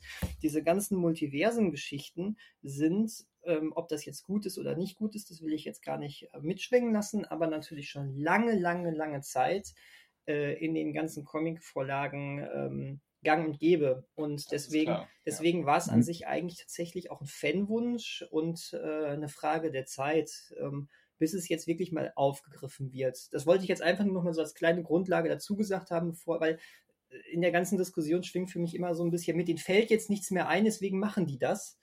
Ähm, es ist so ein bisschen, es war klar, dass es dahin kommt und nicht nur, mhm. weil dir nichts Besseres mehr einfällt. Es hat ja auch Potenzial, aber es birgt auch Gefahren. Absolut. Ja, wie gesagt, also da habt ja ihr auch komplett offen. recht. Ne? Aber ich wollte nur sagen, es hat tatsächlich auch einen Grund. Es ist ähm, sogar irgendwie äh, vorlagentreu. Ja, es ist wirklich die Frage, das wissen wir nicht, was machen die halt aus dem Ganzen? Also was passiert dann jetzt mit den, also wenn wirklich, also man weiß noch nicht 100%, aber man kann davon ausgehen, wenn wirklich da Tobey Maguire und Andrew Garfield als ihre Spider-Man-Inkarnation auftreten, war es es dann oder machen die auch öfters jetzt Gastauftritte im Marvel-Universum oder bekommen die nochmal ihre eigenen Filme in ihrem eigenen Universum. Also Ja, wie, oder, oder wird Andrew Garfield vielleicht der offizielle Sony Spider-Man, während Tom Holland ähm, bei Marvel bleibt? Zum Beispiel, genau, es trifft dann Andrew Garfield auf den Tom Hardy Venom oder sowas zum Ja. Beispiel. Und ähm, das, aber das wissen wir nicht. Also wie verknüpft bleibt diese Multiversum-Sache oder wird die dann wieder streng getrennt? Oder also das, da wird schon wahrscheinlich Disney und Marvel sich Gedanken gemacht haben, aber sie machen da jetzt schon einen Riesenfass irgendwie auf. Und ich weiß halt nicht, ob es dann wirklich nur, wir mischen halt alles durcheinander und der taucht da auf und der taucht da auf. Aber das halt so für die, die Einzelfigur an sich, und das meinte ich halt mit dieser Geschichte, mit Spider-Man wird entlarvt als Peter Parker, dass das so ein bisschen untergeht. Also dieses Einzel, ja, Einzelschicksal nächstes Mal von den Figuren gar nicht mehr so relevant ist, weil wir halt in so einem großen Universum sind und das große Ganze wichtig ist. Aber wir so richtig persönliche Geschichten dann gar nicht mehr erzählen können, weil das ist ja auch das, was nach dem ersten Avengers-Film ja auch dann irgendwie klar war. Jetzt, wo es die Avengers gibt, ähm, ist ja immer die Frage, wenn irgendwas auf der Welt passiert, in irgendeinem eigenen, in, einer, in einem Tor, eigenen Torfilm oder einem eigenen Captain America-Film, äh, ist es ja irre oder ist es ja gar nicht mehr plausibel, dass nur noch dieser Held alleine was macht, sondern es gibt ja auch die anderen. Warum helfen die ihm nicht die ganze Zeit? Und dann hat man ja auch sowas wie äh, Civil War gehabt als dritten Cap Captain America-Film, was aber mehr halt ein Avengers-Film war. Und, da war es äh, bedauerlich, ja. aber an sich ähm, steht ja einem cleveren Autoren oder Autorenteam nichts im Wege, ähm, da trotzdem spannende Einzelschicksale zu finden. Im Grunde nicht, aber ich habe halt das Gefühl, dass man das nicht unbedingt möchte. Oder die, entweder die cleveren Autoren nicht findet oder nicht ranlässt, aber dass man halt eher äh, dieses große Ganze so. Deswegen finde ich jetzt sowas ganz angenehm, wenn sowas wie, ob der jetzt gut ist, die nächsten beiden Marvel-Filme, also Eternals und dieser äh, Shang-Chi, Shang-Chi, Ja. ähm, weil es nochmal zumindest Ban- neue Bungie? Helden sind, die. Bungie, ja. Bungie? Bungie. Bungie? äh, dass die halt, die müssen erst herangeführt werden mit einem Film, aber zumindest sind sie kurz mal, so ein paar Minuten, je nachdem, mal für sich so ein bisschen und müssen erst eingeordnet werden in das große Ganze. Und das finde ich dann auch mal ein bisschen angenehm. Das war auch das Angenehme bei der Su The Suicide Squad, dass die halt so für sich so ein bisschen liefen und man Ja. nicht irgendwie die einbinden musste in irgendwas. Und das kann halt für zwei Stunden auch reichen und unterhaltsam sein. Und klar kann man was Größeres aufbauen. Wobei die größere ist es ja- Einbindung ist ja bei, bei, bei den Eternals schon im Trailer spürbar, die, die thematische oder die ja. Aber das finde ich da ganz spannend. Also ich, ich finde den Eternals-Trailer ähm, aktuell noch ansprechender als sowohl den Spider-Man-Trailer als auch ähm, Shang-Chi. Stimmt, der kam ja Was- auch in diesem Monat, oder? Der zweite hat. Trailer. Der war ja auch aus diesem Monat. Ist ja legitim, über den zu sprechen. jetzt. Richtig, richtig. Der große neue Trailer, wo man etwas mehr von, de, von der Story Ja. erkennt. Obwohl ich immer noch ähm, gestern live miterleben konnte, wie, wie, wie zwei noch unerprobte Augen auf diesen Trailer blickten und sagen, ich nein, vier unerprobte Augen auf diesen Trailer blickten und sagen, ich habe keine Ahnung, worum es geht. Sieht hübsch aus, aber ich habe keine Ahnung, worum es geht. Aber müsste man das auch immer wissen aus dem Trailer, um was es geht? Also, Nein, was, muss- also, muss die, man nicht, also diese es Grund, also ich würde sagen, dieses Grundprämisse nenne ich jetzt mal einfach von Eternals wird ja schon irgendwie, also Würde ich auch Klar, behaupten. also- und, und wenn man, wenn man, glaube ich, so, einen- so einen Trailer in einem etwas ruhigeren oder aufmerksameren ähm, Umfeld guckt, ähm, wird eigentlich auch, so zumindest was du gerade sagtest, das Grundlegende Ja. klar. Selbst wenn man nicht genau benennen kann, was das für ein Typ mit komischer Helmmaske mit drei Augen ist. Aber wie, ich hatte es, glaube ich, im Forum so geschrieben bei uns, ähm, allein diese Frage, ähm, wenn dann, ich glaube, Jon Snow ist es, wenn der hinterfragt, wer hat euch denn gesagt, ihr müsst euch immer heraushalten aus Menschenkonflikten? Und dann kommt dieser Schnitt auf diesen, auf diese kosmische Gestalt. Also das scheint ja der springende Punkt zu sein. hm. Das war der Psycho Gorman. Das war der Psycho Gorman, genau. Ich glaube ja. So sieht er aus. Ich sag jetzt mal was. Okay, sag mal was. Ohne Jetzt den großen Zusammenhang MCU würden wesentlich weniger Leute in Shang-Chi gehen und kaum jemand in Eternals. Vermutlich. Und da ist Ja. dann doch der Zusammenhang vielleicht sogar hilfreich, oder? Ja, so, so muss man heutzutage wahrscheinlich ähm, argumentieren. Sonst hätte Chloe Jean nie einen 200 Millionen Dollar teuren und entsprechend cool aussehenden, weil ich finde den wirklich cool so vom Design her. Ähm, obwohl er so ein paar Marvel-Krankheiten in Kostümen hat, aber generell finde ich den visuell ziemlich cool. Ähm, ohne den, den Franchise-Kontext wäre dieser Film logischerweise nicht entstanden. Fluch Es ist ja auch nicht alles schlecht am MCU. Also ich bin da jetzt immer so ein großer Kritiker eigentlich immer gewesen, oder, aber es ist ja nicht alles schlecht. Und ich habe ja auch meinen Spaß damit und ich habe auch für Endgame nochmal alle mir äh, angeschaut. Klar. Also ich nehme das ja auch schon ernst irgendwie. Aber es hat Du ja, nimmst es also es, Jochen. genau. Ach, Leute. Aber ähm, und es, wir sind ja, also es, es gibt ja auch keinen Grund jetzt, das irgendwie abzubrechen und zu sagen, komm, wir machen jetzt äh, völlig unzusammenhängende Filme und oder das ist ja auch alles, ja, wie schon äh, Daniel meinte, der logische Schritt, der nächste, jetzt dieses Multiversum auch aufzumachen oder einfach was Neues jetzt aufzubauen. Ähm, aber trotz allem ist es halt immer, also ich bin auch nicht so, dass ich denen voll vertraue und jetzt nicht unkritisch daran gehe und denke, okay, sie machen bestimmt das Beste aus dem Multiversum und Genau. ähm, ich finde es auch immer nicht das Richtige, sozusagen die, auf die Fans zu hören. Also das ist ja auch so ein bisschen das, was mich bei einem anderen Film gerade stört, den ich jetzt nicht anspreche, aber dass man immer von den Fans ausgeht die ganze Zeit, was die Nee, wollen. sollte man nicht.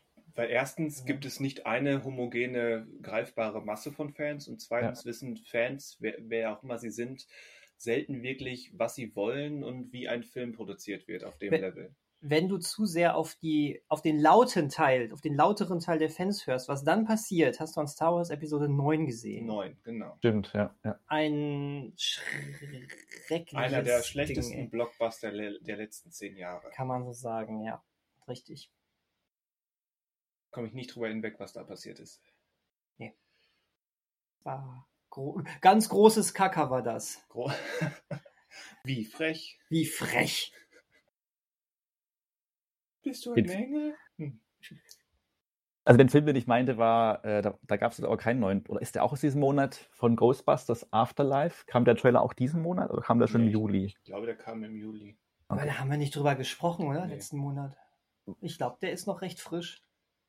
Also weil da, Dann also den, kurz, der sieht gut aus. genau, den fand ich eigentlich auch ganz gut, aber da ist es auch, dass ich jetzt, was man so liest, halt ganz oft immer mit den, von den Fans die Rede ist. Also dass das halt irgendwie Ja, für die Fans der ersten zwei Teile, wo ich denke, okay, also auch als Produzentin und Produzentin kann man nicht nur die Fans des Original, der Originalteilen ansprechen, weil die Zuschauerschaft zu klein wäre. Und man kann auch nicht davon irgendwie, es geht nicht nur darum, am Ende die vier alt, oder es geht jetzt auch nicht mehr, die vier noch hinzustellen, aber zumindest die noch lebenden äh, Schauspieler hinzustellen und dass sie unbedingt das Gleiche machen, wie sie vorher gemacht waren, dass sie halt in New York auf äh, Geisterreise, äh, Geisterjagd gehen. Weil irgendwie, das wird, also es ist halt das Gleiche nochmal quasi im neuen Anzug dann mit, mit den Älteren, aber es ist halt, also ich weiß nicht, das ist halt, das dreht sich immer ums Gleiche. Das ist halt diese Gefahr, wo ich auch bei Spider-Man und ihren Gegnern halt denke, wo ich denke, okay, das hatten wir ja alles schon mal und jetzt kommen die halt nochmal und äh, Um dir mal kurz Spinnenfäden vor den Mund zu knallen und da einmal reinzuhaken. ja, gern. Ich, ich glaube, dass bei ähm, ich glaube, dass bei Ghostbusters Afterlife ähm, dass sich da nicht gese- hingesetzt wurde und äh, gesagt wurde, wir äh, notieren uns jetzt alles, was wir glauben, dass ein Großteil der Fans das haben möchte. Ist zumindest nicht mein Gefühl. Ich kann mich natürlich auch komplett irren. Ich glaube tatsächlich, dadurch, dass wir hier Jason Reitman haben, der selber, glaube ich, eine ziemlich starke Verbindung dazu hat, ähm, dass hier, soweit es so ein Film sein kann, ne, das irgendwie doch schon relativ aufrichtig ist, was die da machen.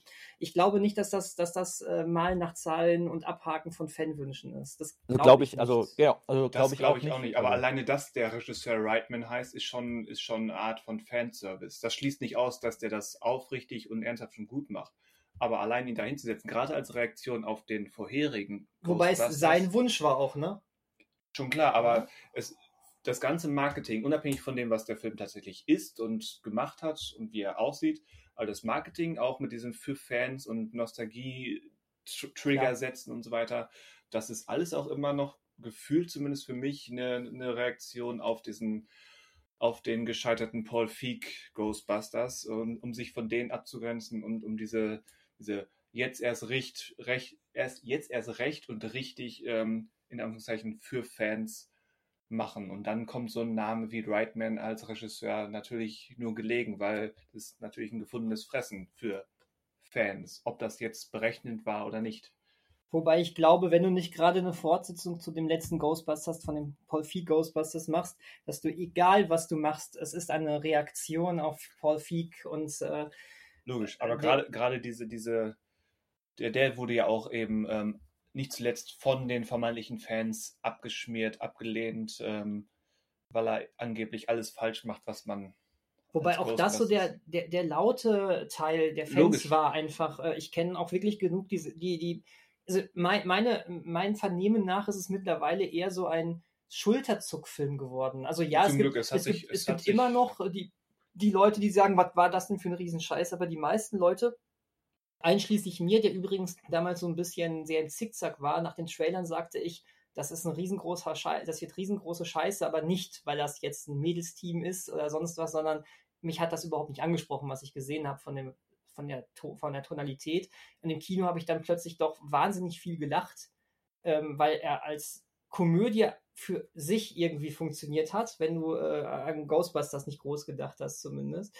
Ähm, und mittlerweile ist es genau in der Mitte angelangt. Dieser Film ist mir relativ egal geworden. Ja. Und ich glaube, dass, äh, dass die meisten sagen, es war, und ich kenne auch Ghostbusters Fanseiten, wo einfach steht, es ist schön, dass es diesen Film überhaupt gab, weil das Franchise am Leben erhalten wurde. Also, äh, Auch da könnte argumentieren, hätte es, hätte es diesen Film, also Afterlife, in der Form gegeben, ohne den Paul Feig-Film?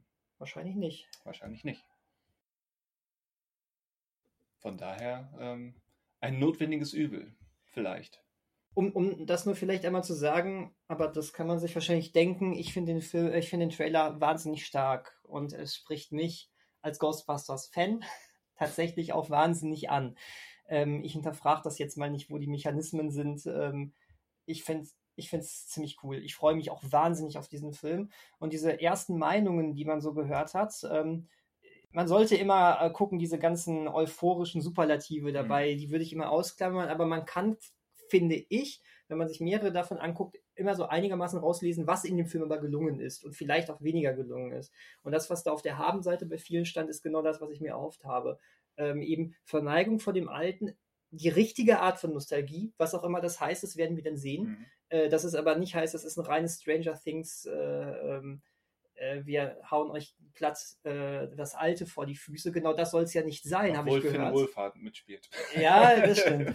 ähm, und es, es soll wohl so einen aufrichtigen Spielberg-Vibe aber auch haben. Und ähm, von der Story, von dem, was es macht, soll es sich wirklich ähm, trotzdem von dem damaligen ablösen. Also genau das ist eben die Sache. Es soll nicht wie Teil 2 fast, äh, von Ghostbusters quasi nahezu der gleiche Film sein wie Teil 1 von der Dramaturgie. Ähm, das klingt eigentlich alles sehr gut. Ah, ich sehe gerade, im Deutschen wird er ja äh, Ghostbusters Legacy heißen, wusste ich gar nicht. Ja, Haben, haben wir da nicht schon 27 Bisschen- dumme Witze drüber gemacht?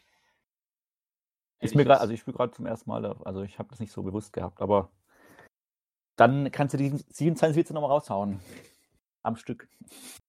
Ja, äh, konkret die Witze weiß ich nicht mehr, aber ich meine, wir hätten schon über diese komische Angewohnheit, einen englischen Titel durch einen Fall, anderen ja. englischen Titel zu ersetzen, ähm, gesprochen. Haben wahrscheinlich haben wir auch Afterlife mit After Passion verglichen. Popo-Passion. Popo-Passion, ja. haben wir den äh, letzten News-Podcast nicht relativ früh aufgenommen, denn ich habe jetzt kurz geguckt, ob es legitim ist, jetzt noch über den Ghostbusters 3 äh, Trailer 2 zu reden. Ich glaub, äh, das ist kam am darauf aufgeregt. 27. Juli wohl. Ja, ich glaube, kurz danach erschien er. Dann hast du, glaube ich, noch dich äh, drüber echauffiert, dass wir nicht mehr drüber sprechen konnten. ja, genau. Ich glaube, so war Dann haben das. wir das jetzt nachgeholt. Perfekt. Ja. Startet übrigens am, also stand jetzt am 11. November in Deutschland. Dann jetzt. Pünktlich zu Fastnachtsbeginn. Ui. Kann jeder mit seinem Ghostbusters-Outfit direkt ins Kino. Aha. Bist du, bist du ein Fastnachtsmensch? Nein, also ich wohne wohl in äh, einem Fastnachts, äh, äh, wie kann ich jetzt, Ort. Betrieb, Ort, genau. Ähm, aber bin jetzt nicht so unbedingt. Also es ist ja auch die Frage, inwiefern Fastnacht stattfinden kann. In den Formen, wie man es kannte. Aber ich, nee, ich bin erinnere kein mich, Fastnacht. ich erinnere mich da immer wieder, ähm, als ich im Hotel noch gearbeitet habe, da kamen zwei, zwei so ein, ähm, ein Pärchen mittleren Alters, kam extra aus Düsseldorf ähm, zu uns in die, in die ostwestfälische Kleinstadt. Sie, und sie sagten dann an der Rezeption, ja, wir, wir flüchten Mhm. vor dem Karneval. Hm. Ich gucke so zerknirscht, hm, wir machen ja auch Karneval. Aber das ist kein Vergleich. Ne? Es ist kein Vergleich, aber ähm, für so eine Kleinstadt, wenn man flüchtet, ist es dann doch groß genug, weil so viele Straßen, ähm, wo dann kein Karneval ist, gibt es dann nicht. Ja, das stimmt. Also ich hatte, ich war, ich war mal in Köln über den 11.11., weil ähm, Am am 11.11., nicht Ja. Rosenmontag. Nee, äh, über den 11.11., weil am 10.11. und am 11.11. jeweils in Köln ein Konzert war, was ich sehen wollte. Ach so. Ähm, ich war zum Glück da nicht in der Innenstadt. Höhner. Ganz genau, ganz genau. Nee, es waren äh, die Wombats am, am 10.11. und am 11.11. Death Cab for Cutie, wo sich Ah. die Vorband äh, Chastity Belt sogar noch ähm, darüber lustig gemacht hat, dass sie, äh, doch jetzt Karneval ist und für die war das ja sowas ganz Fremdes. Hm. Äh, die fanden das eher faszinierend, glaube ich. Aber die Sache ist, es war zum Glück nicht Innenstadt, hier die, es war eine Live Music Hall Die heißen Chastity Belt. Also. die heißen Chastity Welt, richtig.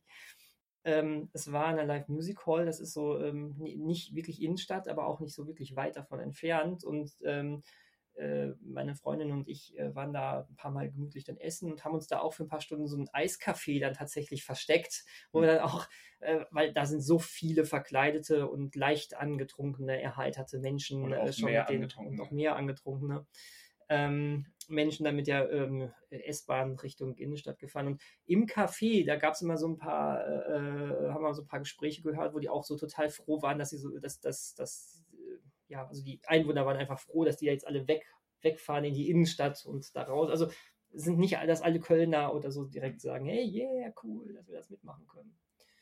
Und ich erinnere mich noch daran, wie ein semi-betrunkener Ex-Fußballnationalspieler im Pferdekostüm durch die Lobby rannte. Ich belasse es dabei. Ja, aber so flüchten ja Menschen dann während fast noch aufs Land. Andere Leute, die sich mehr leisten können, die gehen dann über Weihnachten äh, in, ja, in royale Gebiete und geben, nehmen sich da eine Auszeit, um zu überlegen, ob sie sich von einem äh, royalen Menschen trennen sollen. Das, das war äh, Und- etwas komplizierte Überleitung, aber ich kann ihr folgen. Und äh, daraus entsteht dann äh, 30 Jahre später ein Film. Und ich spreche, und zu dem auch ein Trailer und ein äh, Poster erschienen ist in der, glaube ich, in der laufenden Woche, zumindest Mhm. der Trailer. Äh, ein Film namens äh, Spencer über ähm, Hallo, Spencer. Ohne Scheiß, als ihr geschrieben habt, ich habe mich damit vorher nicht so auseinandergesetzt, ey, äh, ich habe den Trailer von Spencer gesehen, wir müssen den im nächsten Podcast unbedingt besprechen. Ich dachte, geil, hallo Spencer kriegt einen Kinofilm, wie geil ist das. Und wie enttäuscht ich war, dass es dieser Film war. Und deswegen, äh, es tut mir leid, ich äh, kann, kann gar nicht so euphorisch bei diesem Trailer sein, weil ich in erster Linie eine riesengroße Enttäuschung damit verbinde, dass es nicht Hallo Spencer der Film ist. Ich will dir fressen. Die konnten immer schnipp, so schnipsen. Ich kann bis heute nicht mit den Fingern schnippen. Ja. Nee, kann So. ich nicht. Und das hat Hallo Spencer immer gemacht, ne? Obwohl er ja Pelzfinger hat. Aber es hat super funktioniert. Vampi, kann, Vampi wäre auch mal was. Vampi der Film. aber an das Schnippen von, von Hallo Spencer kann ich mich nicht erinnern. Doch, der hat immer geschnippt und dann kam so ein Spot oder so. Licht aus, Spot an. Das war Elia Richter. Ich, ich weiß. Licht aus! Spot an! Äh, ja, aber Spencer, um, um Manuels Ja. elegante ähm, Einleitung und Beschreibung nicht im Regen stehen zu lassen. Ähm, ich finde den, ich finde den Trailer großartig und das Poster ist fast noch großartiger. Meine Güte, was für ein effektives Poster. sieht man jetzt halt, also das Poster müsste jetzt, also müssen die, äh, muss die Zuhörerschaft jetzt googeln, aber auf dem sieht man halt, also sieht man Kristen Stewart nicht so, also nicht so wirklich in dem Kleid und das Kleid, aber oder die, wie nennt man das? Äh, der Unterteil des Kleides füllt eigentlich so kom die komplette Hälfte des Posters aus und sie ist eh dazwischen drin und äh, also kann man schnell beschreiben. Guckt es euch einfach an. Und den Trailer auch. Genau. Es ist, ist, du hattest es angedeutet, es ist die Geschichte von Lady Diana ähm, oder Diana Spencer, mittlerweile verheiratet mit Charles, die ähm, durch die Irru Irrung, Irrungen und Wirrungen des ähm, royalen sozialen Lebens ähm, an ihrer Ehe und an ihrem Lebensweg zweifelt, wenn man das so formulieren kann.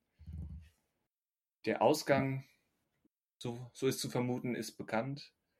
Ähm, normalerweise würde ich sagen, ach, das ist jetzt wieder so so ähm, wahre Geschichte, Royals und so weiter, ähm, vielleicht sogar auf, de auf dem The Crown-Zug aufspringen. Aber der Film ist von, von Pablo Larraín, der schon den großartigen, großartigen Jackie über Jackie Kennedy mit Natalie Portman gemacht hat. Und eigentlich, eigentlich mag ich persönlich keine Biopics oder zumindest sehr, sehr selten. Wäre mir nicht aufgefallen. Wäre dir nicht aufgefallen? Ja, dann Ah. sage ich es nochmal. Ich bin Wir haben kein einen Podcast Bio drüber gemacht und haben nicht über Jackie gesprochen, kann das sein? Wann haben wir nicht über Jackie gesprochen? Als wir den Biopic-Podcast gemacht haben. Das stimmt. Ihr habt nicht über der Mondmann gesprochen, damit ist dieser Podcast für mich wertlos. Der muss, der muss überschrieben werden nochmal. Ja, nächstes Jahr. Ah, okay. Wenn wir Spencer gesehen haben. Dann- Hallo, Spencer. Hallo, Spencer. Ach, Das ist die große Bingo? Frage, wann der hier in Deutschland starten wird. Das könnte mal noch wieder ein bisschen dauern. Könnte dauern. Manu, du bist übrigens gerade sehr leise geworden, muss ich sagen. Ich flüster auch gerade nur noch. Ach so. Nein, äh, bin ich jetzt laut? Äh, Bin ich jetzt wieder mehr? Nein. Also bin- Doch. jetzt? Test. Also für mich hast du dich nicht verändert. Vielleicht ist, hat der Christian seine äh, Kopfhörer runtergedreht. Du weißt, dass die ein Rädchen haben, ne? Aber ihr hört ja dich. Also gut, ihr seid ja in einem Raum.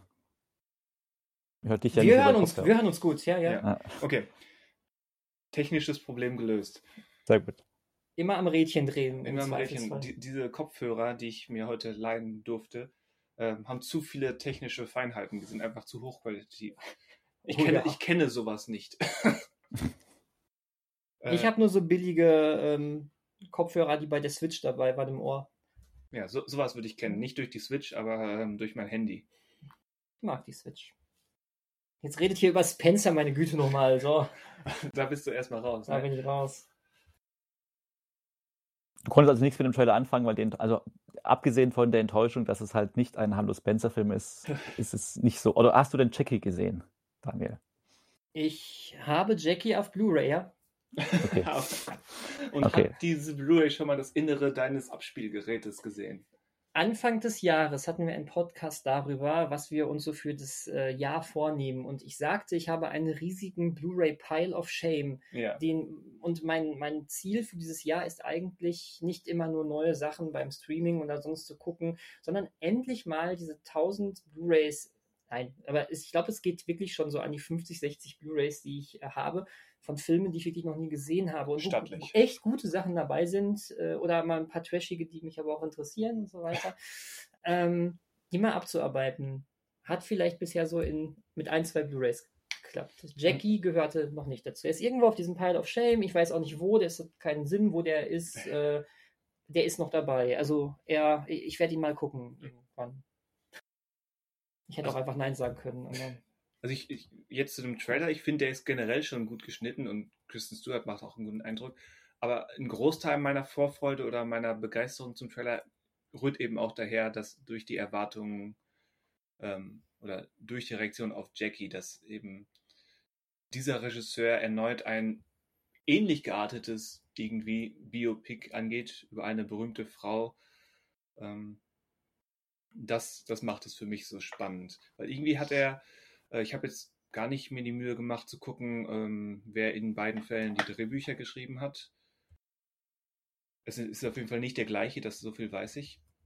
Mm, Aber irgendwie auch als Regisseur hat er so ein paar Feinheiten drauf oder den, den Blick dafür, um, um was Spannendes aus, aus diesen Persönlichkeiten, aus den realen Persönlichkeiten zu machen, um eben wirklich einen Mehrwert aus, aus dem vermeintlichen öffentlichen ähm, Charakter zu machen und dann eben dieses verborgene Innenleben, was dieser Film dann auslotet. Ich bin sehr, sehr gespannt. Auch wenn ich mich immer noch frage, wie, ähm, ob man für, für diese doch sehr englische ähm, Diana Spencer unbedingt Amerikanerin Kristen Stewart hätte besetzen müssen bezüglich Akzent. Das Aber stimmt das- natürlich. Das wird sich zeigen. Und ich habe erste Reaktionen auch jetzt zum Trailer ähm, gehört von, von Leuten, die den Film schon gesehen haben oder die, die etwas mehr vom Film gesehen haben. Die ersten Berichte gehen zeugen davon, wobei man da ähnlich sprechen muss wie das, was eben Daniel bezüglich Ghostbusters Reaktionen meinte, dass man das vielleicht ein bisschen nicht zu ernst nehmen sollte. Aber die ersten Reaktionen zu Kristen Stewarts Akzent ähm, sprechen davon, dass der wohl ziemlich gut getroffen sei. Wurde ja zu großen Teilen in Deutschland gedreht, der Film. Und Maren Ade hat auch den Film mitproduziert. Richtig, also- das, ähm, das stimmt. Maren Ade, also nicht nur irgendwie, Name steht dran, sondern sie gehört zu den Hauptproduzenten, ja. Mhm. Aber wir werden ja nächste Woche dann, äh, hat er ja tatsächlich, also in der jetzt kommenden laufenden Woche ist das Festival in Venedig und da hat er seine Weltpremiere und da wird man dann erste Stimmen haben. Wobei, ob man dann auch so Reaktion bekommt wie bei Ghostbusters, was die ersten Reaktionen betrifft, würde ich jetzt nicht sagen. Da ist man doch bei solchen Filmen meistens ein bisschen differenzierter nochmal. Aber Nein, aber so, so Festivalreaktionen, da gibt es auch genug Leute, die dann auch extra die Superlative raushauen, damit sie eben auf dem Poster oder auf dem DVD-Cover landen. ja. Aber es kann auch in die andere Richtung natürlich gehen. Also wenn Natürlich. der, das erwarten wir jetzt erstmal nicht, aber ähm, ja. Und dann müssen wir halt hoffen, dass der in Deutschland irgendwie, also ich weiß, glaube ich, Jackie lief damals im Frühjahr im Kino in Deutschland. Ja, damit rechne ich Das- eigentlich ähm, hier jetzt Also auch. um den Dreh rum wahrscheinlich, wenn die Oscarverleihung sein wird, wird man den irgendwann platzieren. Entweder Also ich davor habe ich, ich hab, oder danach. ich hab so extra pessimistisch gesagt, ähm, Mai 2022 in Deutschland. Schauen wir mal. Also er wird zumindest ins Kino kommen, weil er hat ja jetzt kein, es ist kein äh, Netflix-Film oder sowas. Also das ist halt auch mal was, was man betonen muss heutzutage, weil ja jetzt zurzeit viel irgendwie mit Netflix im Nacken kommt oder mit anderen Streamingdiensten. Ja. Und das ist noch ein Kinofilm oder ein Studio, was im Kino agiert. Und Schritt. obwohl ich den Film natürlich noch nicht gesehen habe, aber ähm, es wird Zeit für Kristen Stewarts erst, erste Oscar-Nominierung. Hat sie noch gar keine? Ich glaube gut, nicht. Ja. Das kann natürlich äh, sein. Und übrigens als letzten Punkt für diesen Film, äh, anders als bei Jackie, wo noch Mika Levi die, den, die sehr gute Filmmusik gemacht hat, Ja. ist es hier jetzt Johnny Greenwood, der war auch Was genauso gut. eher- Äh, ja. Genau. Es sind zwei der spannendsten Filmkommunisten aktuell. Ja. Weil, weil auch ungewöhnlichsten Filmkommunisten. Und ich glaube, das passt auch wieder. Also das, das passte schon bei Jackie. Kommunisten, nein, Komponisten. Okay. Filmkommunisten, ja, vielleicht sind sie auch Kommunisten. Also, Wobei, Ich also würde Johnny Greenwood jetzt nicht als man ja sagen, weil Hyperkapitalist- also Mika Levi ist ja eine Frau. Also, ja. Von mir aus ist sie auch eine Kommunistin. Über ihr Privatleben kenne ich nichts. Full Stop. Full stop. Ganz ehrlich, ich muss mal was sagen.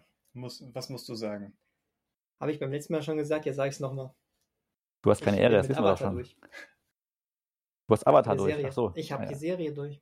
Avatar. Wie kommst Endlich. Achso, du möchtest jetzt über Ding sprechen, äh, über die Besetzung der Realserie bei Net von Netflix. Bist so ein Fuchs. Hm. Ähm, ich wollte aber, ich habe beim letzten Mal gesagt, äh, wenn wir beim nächsten Mal über Avatar sprechen, was zwangsläufig der Fall sein wird, ähm, wollte ich zumindest noch einmal kurz äh, sagen, was ich denn jetzt von der Serie gehalten habe, oder? Ja, bitte. Na gut. Also, vielleicht nicht in einer halben Stunde, also über eine halbe Stunde gedehnt, aber ja. Meistens fange ich mit Avatar und ihr redet eine halbe Stunde dann. Das- darüber. das- Ganz einfach gut oder schlecht? Gut? Touché, mehr oder schlecht? und so. Die Serie ist ganz fantastisch. Ich verstehe, warum viele Leute sie als einer der besten Serien aller Zeiten bezeichnen. ähm, das bist nicht nur du, Christian. Und Ich fühlte mich trotzdem angesprochen. So ego, egozentrisch muss ich sagen. Ich würde sogar so weit mitgehen, weil ich wirklich finde, dass diese Serie so ziemlich alles richtig macht, was sie, äh, was sie machen will. Ähm, es, es ist fantastisch und ich fand ähm, wahnsinnig lustig, als wir beim letzten Mal oder beim vorletzten Mal noch drüber gesprochen haben, irgendwie, dass es ja nicht immer darum geht, dass äh, ähm, am Ende ein Gegner mit Gewalt besiegt werden muss Aha. und getötet werden muss. Christian sagte, haha, das wird schon bei Avatar sogar thematisiert. Da habe ich mich nur gefreut, weil das war für mich jetzt auch so in der letzten Staffel so ein ganz wichtiger, großer Aspekt dieser Serie, wo ich dachte, boah, die macht, äh, theoretisch macht hier, das ist eigentlich immer so, ähm, so blöd, dass man sagt, diese Kinderserie, total doof, aber ist in diesem Falle aber erwachsener als vieles, Mhm. was man so an erwachsenen Sachen präsentiert bekommt und wie mit den Charakteren umgegangen wurde, dann wirklich bis zum Ende. Es wurde äh, immer besser, immer erwachsener, immer ausgereifter. Es hatte Hand und Fuß und ich glaube, dass man, äh, dass ich selten mal eine Serie hatte, die zu Ende gegangen ist, wo du sagst, das ist genau der richtige Punkt, dass sie hier, zu, dass sich hier ändert. Äh, Die Charaktere haben sich alle logisch entwickelt. Es gab natürlich Überraschungen, aber es machte alles Sinn, wo sie jetzt hier, wo sie angefangen sind, wo sie hier gelandet sind.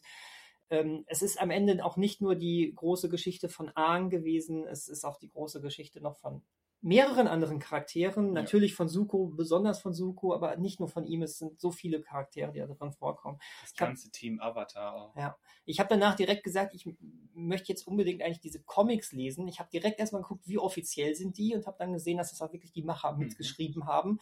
Deswegen dachte ich, okay, irgendwann früher oder später werde ich mir auch, glaube ich, wirklich diese Comicbände holen, die eine offizielle äh, ähm, Fortsetzung der, der Geschehnisse dieser Zeit von Avatar sind. Ich habe selber aber auch direkt damit angefangen, ähm, Korra zu gucken. Bin noch nicht so weit. Ähm, es ist erstmal so ein kleiner Dämpfer, den man dann kriegt, aber Ja, wenn man das, so von, von jetzt auf gleich rüber geht, das, ähm, das, das ist auch wirklich nicht schlecht gemeint und äh, dass ich sitze auch nicht und sage, das habe ich mir aber besser erhofft. Äh, du kommst von diesem riesigen Hoch und ähm, es ist klar, dass, also du hast auch immer gehört, Cora ist ein bisschen zwiespältiger aufgenommen worden. Ja. Ich kannte ja auch deinen Text darüber, wo da vielleicht auch hier und da so ein bisschen gehakt hat. Es gefällt mir bisher trotzdem sehr gut. Ich bin jetzt auch an einem Punkt bei Cora. Ich habe sechs Folgen geguckt, wo jetzt auch nochmal ein Knoten geplatzt ist, wo jetzt nochmal irgendwie ein bisschen was noch mehr passiert ist. Ähm, Hat Amon sein wahres Gesicht gezeigt? Ich glaube das noch nicht. Weiß ich nie, äh, es, ist, äh, es ist jetzt gerade Spoiler. Äh, äh, der, der, Anschlag in dem äh, Stadion gewesen. Okay. Und äh, das ist aber trotzdem nochmal, da wird es jetzt irgendwie nochmal äh, ernster, gefühlt ernster. es kippt noch mehr von der Stimmung. Und aber, aber Korra selber ist natürlich nicht so ein cooler Charakter wie Argen einfach. Ähm, noch nicht, zumindest, noch nicht. Ich finde Aber sie, sie, ist als, als Reaktion auf Argen eigentlich ja. ziemlich gut, weil sie eben das komplette Gegenteil als Avatar ist. Angstreise war ja geprägt dadurch, dass er eben nie Avatar sein wollte und mit dieser Bürde leben mhm. musste. Und Korra ist eben die, die schon als Kleinkind wusste, ich bin der Avatar, los. Ja, ja. Gebt, gebt mir alles. Ich kann alles und so weiter. Als Gegenentwurf finde ich es auch super und ich glaube auch, dass äh, sie mir noch besser gefallen wird mit der Zeit. Sie, ist, sie, ist ein, sie bleibt ein schwieriger mhm. Charakter, was auch am, am an der Drehbucharbeit liegt, die manchmal so ein bisschen zu sehr springt zwischen, okay, jetzt ist sie vernünftig, jetzt hat sie eine Lektion gelernt. Nein, doch nicht. Was, was ist natürlich der große Reiz am Anfang ausmacht, gerade wenn man es so schnell danach guckt, ähm, äh, wie sich die Welt weiterentwickelt hat, äh, roundabout 70 Jahre später, mit, mit mhm. äh, Nachkommen der Charaktere von damals. Und ähm, du merkst direkt, das ist, ähm, das ist diese Welt von damals. Nur 70 Jahre später, in 70 Jahren verändert sich viel. Und ja. dementsprechend hast du einen ganz anderen Stand der Technik. Und gerade dieses, alles. es verändert sich viel. Ähm, das kann für einige, wenn man es eben, wenn man an, Avatar, also die erste Serie gewohnt ist, können diese Veränderungen ähm, Probleme mit sich führen. Einfach Gewohnheitsprobleme, ist ganz natürlich. Aber ich finde sie einige oder zum größten Teil eher spannend gemacht, diese Veränderungen. Mhm. Weil, sie, weil sie eben nicht einfach sind. Es ist keine Fanservice-Fortsetzung und das finde ich positiv auf jeden Fall, diese Welt ist fantastisch, sich dort, dort eingetaucht zu sein und immer noch dort zu tauchen, ist cool. Äh, das macht wahnsinnig viel Spaß. Äh, ich freue mich auf weitere Abenteuer und überhaupt, äh, ich kann jedem wirklich äh, nochmal äh, hier jetzt als großes Endfazit zu Avatar Avatar ans Herz legen. Äh, man findet es, glaube ich, mittlerweile überall. Es ist bei Sky drin, es ist bei Amazon Prime gratis drin, es ist bei Netflix gratis drin. Guckt es euch an, es ist, ist super.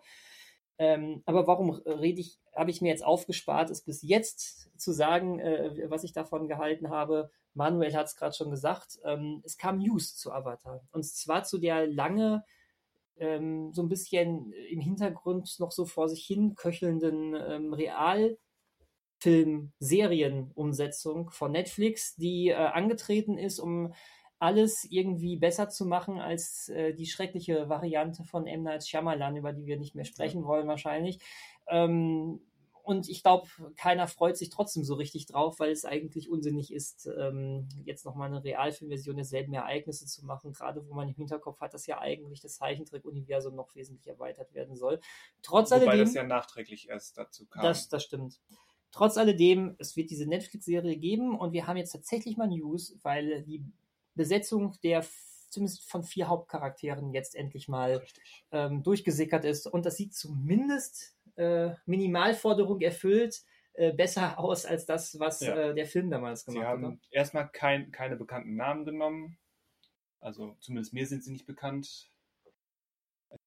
Also kein Star-Casting oder so. Und ähm, das Wichtigste, sie haben ethnisch zumindest ansatzweise korrekt gecastet. Also ke keine keine Weißbrot, ähm, Katara und Soccer. Und das war, wie du schon sagst, das, das Minimalziel. Also hätte man da noch, noch mal derart daneben gegriffen wie der Shyamalan-Film, ähm, das wäre schon mehr als peinlich gewesen. Um sie mal zu erwähnen, ich weiß nicht, ob wir sie richtig aussprechen können, oder? Gordon Cormier, Cormier? So ungefähr, So ja. irgendwie äh, als Ahn das kommt hin, wenn man äh, sich jetzt die Haare wegdenkt. Wir haben gerade das, das Foto, ich glaube, man findet relativ schnell raus, wenn man googelt, äh, äh, neuer Cast, Avatar Netflix oder sowas, äh, kriegt man schnell diese vier, so, so, so eine Auflistung von äh, diesen vier Fotos direkt nebeneinander mit den Namen. Das kommt, glaube ich, hin. Mhm. Ich habe einfach die Hoffnung, dass der nicht so ein ultra ernster Typ, der keinen Spaß haben darf, wie bei, äh, wie bei der ersten Verfilmung ist, sondern Aang ist jemand, der ein unglaublich kindliches Gemüt hat. Natürlich auch, um sich vor diesen, dieser Bürde zu drücken. Es ist ja wichtig, dass er auch Ja. dieses kindliche Gemüt hat, aber es ist auch ansteckend. Es ist einfach schön, dass er auch so ein Junge einfach ist. Richtig. Wenn ich mir den angucke, kann ich es mir vorstellen. Ähm, diese Kia Ventio, sie heißt einfach nur so offensichtlich. Äh, als Katara, da tue ich mich noch ein bisschen schwerer mit, glaube ich, wenn ich mir sie jetzt so angucke. Nur optisch, ist jetzt ganz böse vielleicht auch. Man sieht es noch nicht im Zusammenhang. Ähm, könnte klappen, Könnte könnte klappen. nicht klappen. Bei Ian Osley als Soccer muss ich echt sagen, ich kann mir den voll vorstellen. Ja, wa? der hat irgendwie das passende Gesicht, auf jeden Fall. ist total witzig.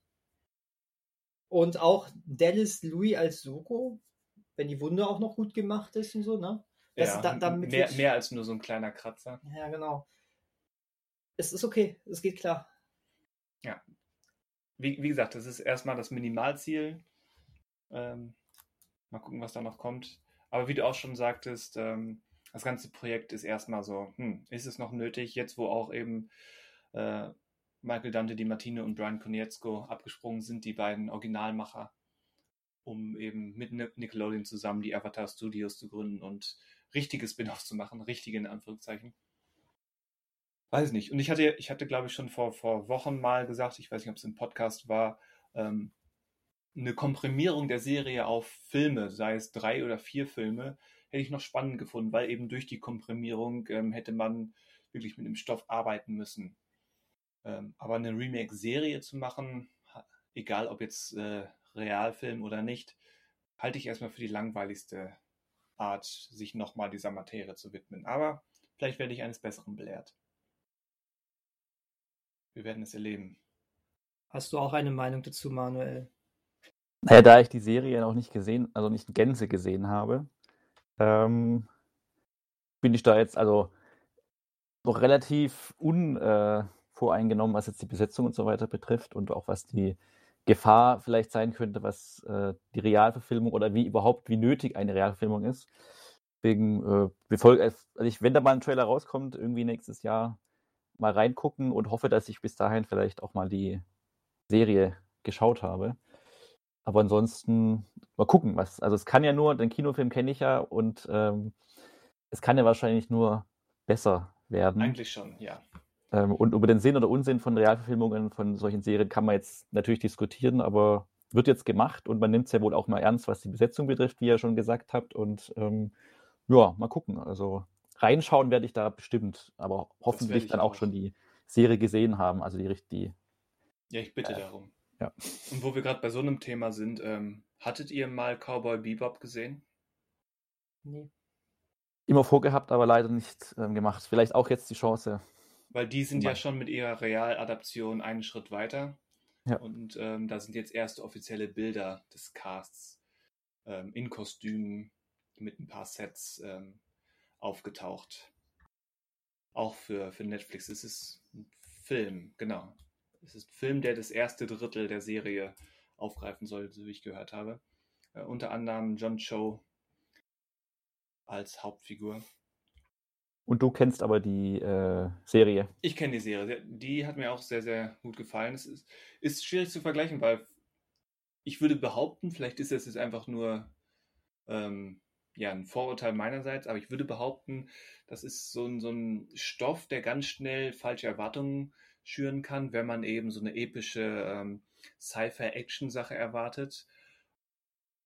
Dabei hat die Serie mehr von einem Richard Linklater-Film im Sinne von, wir haben diese Figuren und die haben zwar auch Aufträge und er ist ein Kopfgeldjäger und ähm, die haben, die fliegen so ein bisschen durchs, durchs Sonnensystem, aber eigentlich ist es mehr so ein, so ein Chill-Out-Abhängen-Gruppenfilm mit diesen Figuren. Also ja, Story, aber es geht mehr um das, das Miteinander mit den Figuren, die dann nach und nach als quasi Ersatzfamilie zusammenwachsen oder auch nicht zusammenwachsen. Wobei ich gerade nur sehe, wie ich das verstehe, ist es doch auch eine Serie, was Ist bei Netflix. Also ich lese überall hier von Live-Action-Serie, Ich dachte irgendwie, es wäre ein Film. die im Herbst kommen soll. Ähm, genau, aber es ist, also, ja, ist jetzt ja egal, aber ich, irgendwie ist es, kann sein, dass es eine Serie ist. Zumindest der Plan war immer eine Serie und es wird, also vielleicht sind auch die ganzen jetzt falsch informiert und berichten falsch darüber, aber es klingt jetzt mehrheitlich nach einer Realserie. Also es ist, alle, auf, ist auf jeden Fall noch mehr geplant. Wie viele Folgen die jetzt hat, die Realserie, oder was genau das dann, ob es eine Miniserie ist oder doch nur ein Film, ein längerer. Aber es klingt nach einer Serie, Nee, du hast recht, es steht macht. überall Ja. eigentlich Serie dran. Ja. Dann hat ja auch, wobei kann man auch nachschauen, ob jetzt quasi die Original-Anime-Serie, ähm, Die hat nur 25 Folgen oder so. genau, ob die gerade auch bei, also ob Netflix selber auch die Rechte daran hat oder sich Nein, die. aktuell nicht. Okay. Wäre ja sinnvoll. Was heißt, gut, ich frage, wie sinnvoll es ist, aber. Doch, es wäre sehr sinnvoll und es wäre sehr nett, ähm, die vielleicht wieder reinzuholen, wenn dann diese Serie kommt. Aber ich glaube nicht dran. Was heißt, die war schon mal da, wenn du sagst, wieder reinzuholen? Ja, ich habe die da vor, okay. vor keine Ahnung, zwei Jahren, glaube ich, bei Netflix gesehen. Ah, okay. Und die Naja. gut. Die hat so einen so so einen Space Jazz Score und, und ähm, generell so eine, so eine jazzige Atmosphäre. Ich dachte erst, er sagt Space Jam Score. Nicht ganz. I believe I can Ja, aber dann ist es ja wirklich nur eine Frage der Zeit, äh, wenn das, also wenn die Serie oder erfolgreich ist und Avatar erfolgreich ist, äh, dass dann auch äh, eine andere Anime-Serie, über die wir heute schon gesprochen haben, auch noch eine Realverfilmung erhält. Oder ist das eher etwas, wo du sagst, ähm, Das sollte man lassen. Also, Ja. weil es ist zu komplex und naturgemäß zu, zu teuer, um halbwegs vernünftig auf die Beine zu stellen. Du brauchst, min- das ist, das, das braucht ein Wunder wie bei Herr der Ringe und selbst ähm, das würde nicht funktionieren für die Komplexität und auch für die Ex Extreme, in die die Geschichte zuweilen geht. Also spätestens, je nachdem, gehen wir jetzt davon aus, ähm, eine potenzielle ähm, Realfilmversion von Evangelion orientiert sich an der Serie plus End of Evangelion. Spätestens End of Evangelion, es nervt mich zwar selbst über Altersfreigaben zu sprechen, aber spätestens End of Evangelion Gelion, ähm, wäre, hätte garantiert ein amerikanisches R-Rating. Entsprechend schwierig wird es mit einem 200 Millionen Dollar teuren, und das müsste er sein, ähm, Franchise-Film. Ich hätte allerdings zwei Leute, die äh, Wunschleute, die diesen Film machen. Sag es. Eine Zusammenarbeit, ähm, die es schon im Videospielsektor gab, zwischen Guillermo del Toro und Hideo Kojima. Ganz ehrlich, also das klingt erstmal gut, aber Del Toro traue ich, trau ich diesen Stoff nicht zu. Deswegen sage ich nicht er alleine. Zusammenarbeit mit Hideo Kojima. Bei dem traue ich äh, gewisse andere Aspekte dieses Stoffes zu.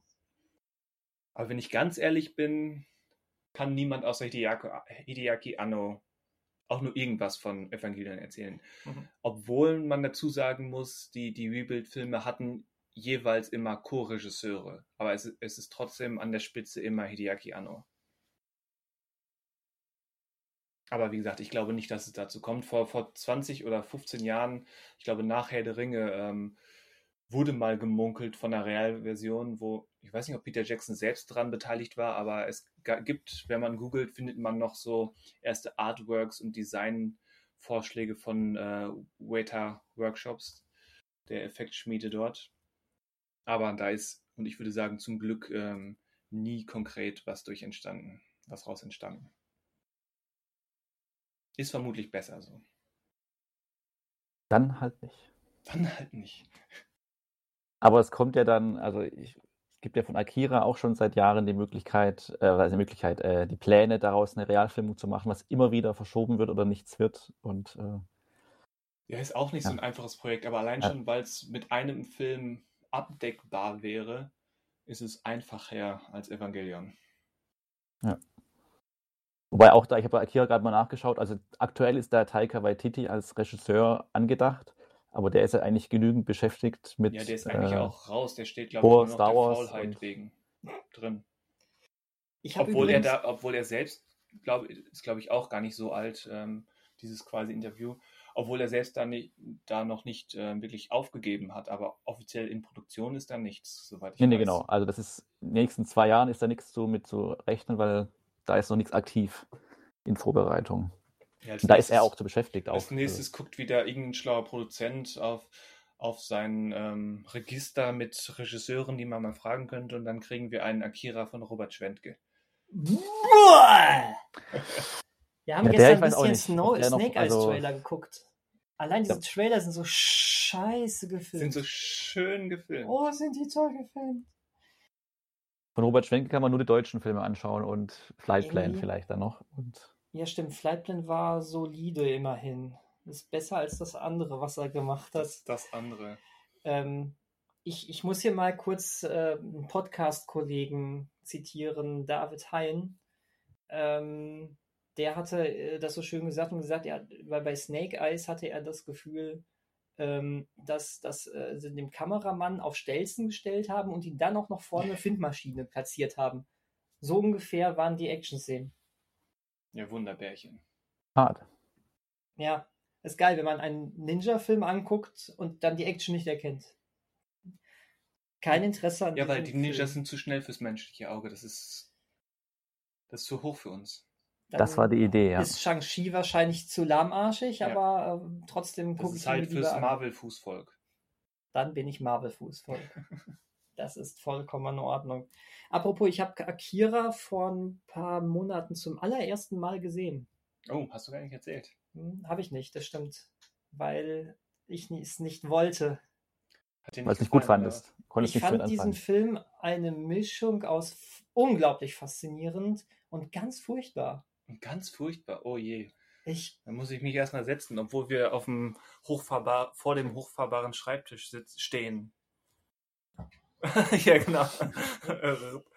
äh, ich habe den, sch- den, den Tisch mal ein bisschen nach unten gefahren. ja, Level So. 108. Nein, ich verstehe total, warum der Film diesen hohen Stellenwert hat. Und ich fand ihn auch faszinierend und ich glaube, ich werde ihn mir irgendwann nochmal angucken, weil ich ihn echt faszinierend fand. Aber äh, er äh, hat mich irgend, der hat mich nicht so ganz erreicht.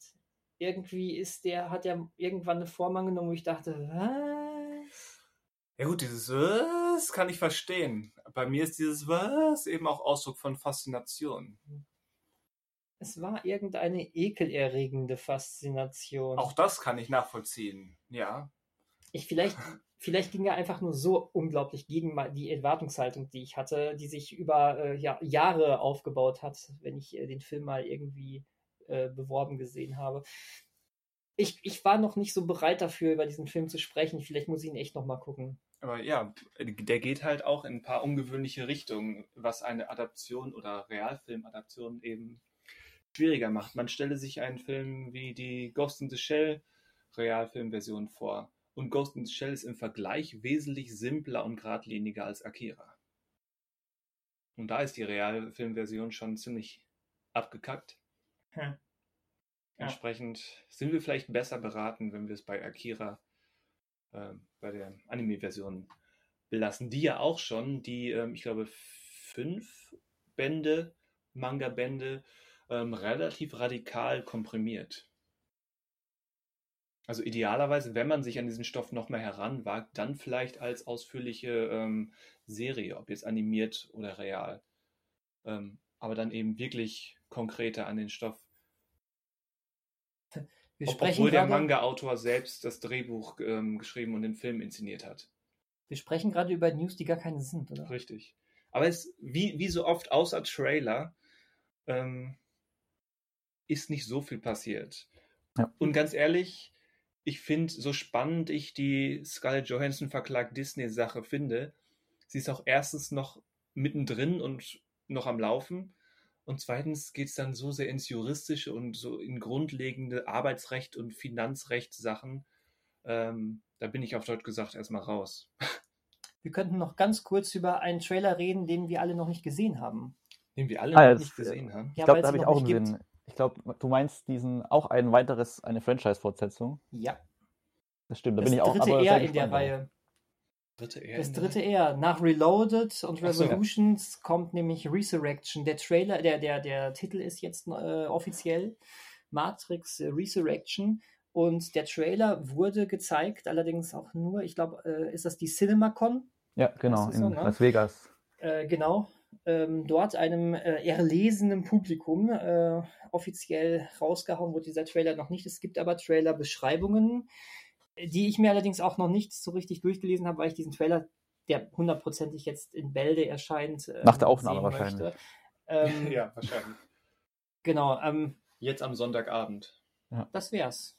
Das wäre schade jetzt für uns, für das, was wir hier erzählen. Also ich habe schon was von der Beschreibung gehört oder auch gelesen, aber jetzt nicht im Detail.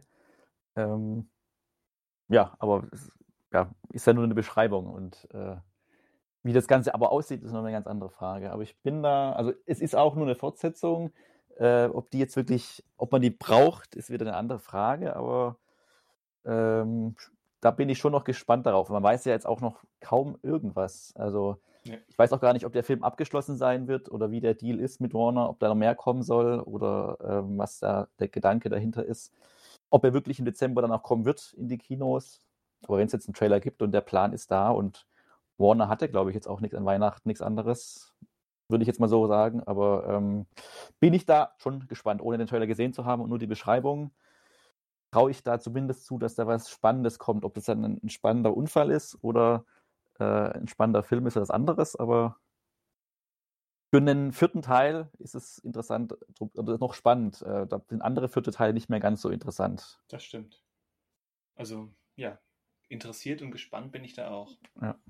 Mehr kann man jetzt und nicht auch sagen. noch aber- leicht optimistisch. Also, Mhm. es, ich kann das nicht wirklich begründen, außer dass es eben Lilly Wachowski ist. Aber ähm, ja, aktuell überwiegt noch leicht ähm, das positive Interesse und nicht die Befürchtung, oh oh, was passiert da bloß? Ja, genau. so aus dem Gefühl heraus, wenn ich so im Freundeskreis frage, auch bei Leuten, die gar nicht jetzt so Großfilmfreaks sind, ähm, die haben auf dem Schirm, dass ein neuer Matrix kommt. Ähm, Jetzt schon, obwohl Ja. es quasi Ja, nichts gibt. die, äh, es ist auf dem Schirm. Äh, äh, letztens noch ein Kumpel gesagt, boah, ich will endlich jetzt den neuen Matrix sehen. Das wird, äh, ich weiß nicht, was ich erwarten soll, aber es wird, glaube ich, ziemlich cool. Hm. Die, die Leute freuen sich. Das hätte ich nicht so gedacht. Ich auch nicht. Ähm, ich bin gespannt, ob das jetzt nur so in meiner Freundesbubble so ist äh, oder ob das so, ob man Sind darauf. die denn sonst gut informiert in deiner Freundesbubble? Gerade Ähm, bei Filmen, die noch nicht Trailer und Co. besitzen? Weniger. Sind, Hm. Mögen Leute sein, die sich schon jetzt auch ein bisschen mehr für Filme interessieren, aber die nicht unbedingt total up to date sind. Hm. Da kann auch sein, was? Das kommt auch noch? Trailer schon seit einem Jahr erschienen, so, ja. Und nee, aber hier, ähm, ich weiß, dass das war aber vielleicht auch gerade meine Generation. Matrix war in meiner Schulzeit, ähm, auch gerade als Teil 2 und 3 dann rauskam und man dann äh, so gerade eben schon rein durfte Ja. ins Kino, äh, war, äh, war, war das wirklich, ähm, das war der, das war wirklich das große Thema. Und ähm, das ist, hier wird dann auf diese Weise natürlich, auch wenn der Film vielleicht gar nicht in die Nostalgie-Ecke geht, wird natürlich allein dadurch, dass ein neuer Matrix kommt, hier dieser Nostalgie-Impuls getriggert. Ja, Ne? Matrix 4 ist mein Space Jam 2. Oh Gott. Ich hoffe, dass es doch etwas besser wird als Space Jam 2. Immerhin ist Keanu Reeves dabei. Mhm.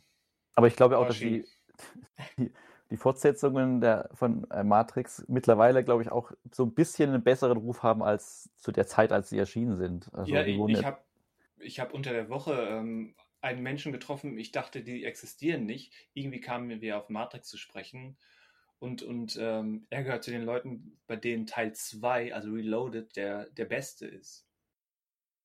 Der Action wegen oder der Philosophie wegen? Oder? Er meinte der Action wegen, aber auch über eins. Also ich weiß, dass gestritten, dass es, dass du solche und solche Leute findest, ob jetzt Reloaded oder Revo- Revolutions besser ist. Aber die meisten sind sich dann, wenn überhaupt, einig, dass der erste der beste ist. Aber dieser sagte so, also diese Person sagte, nö, der zweite ist der beste.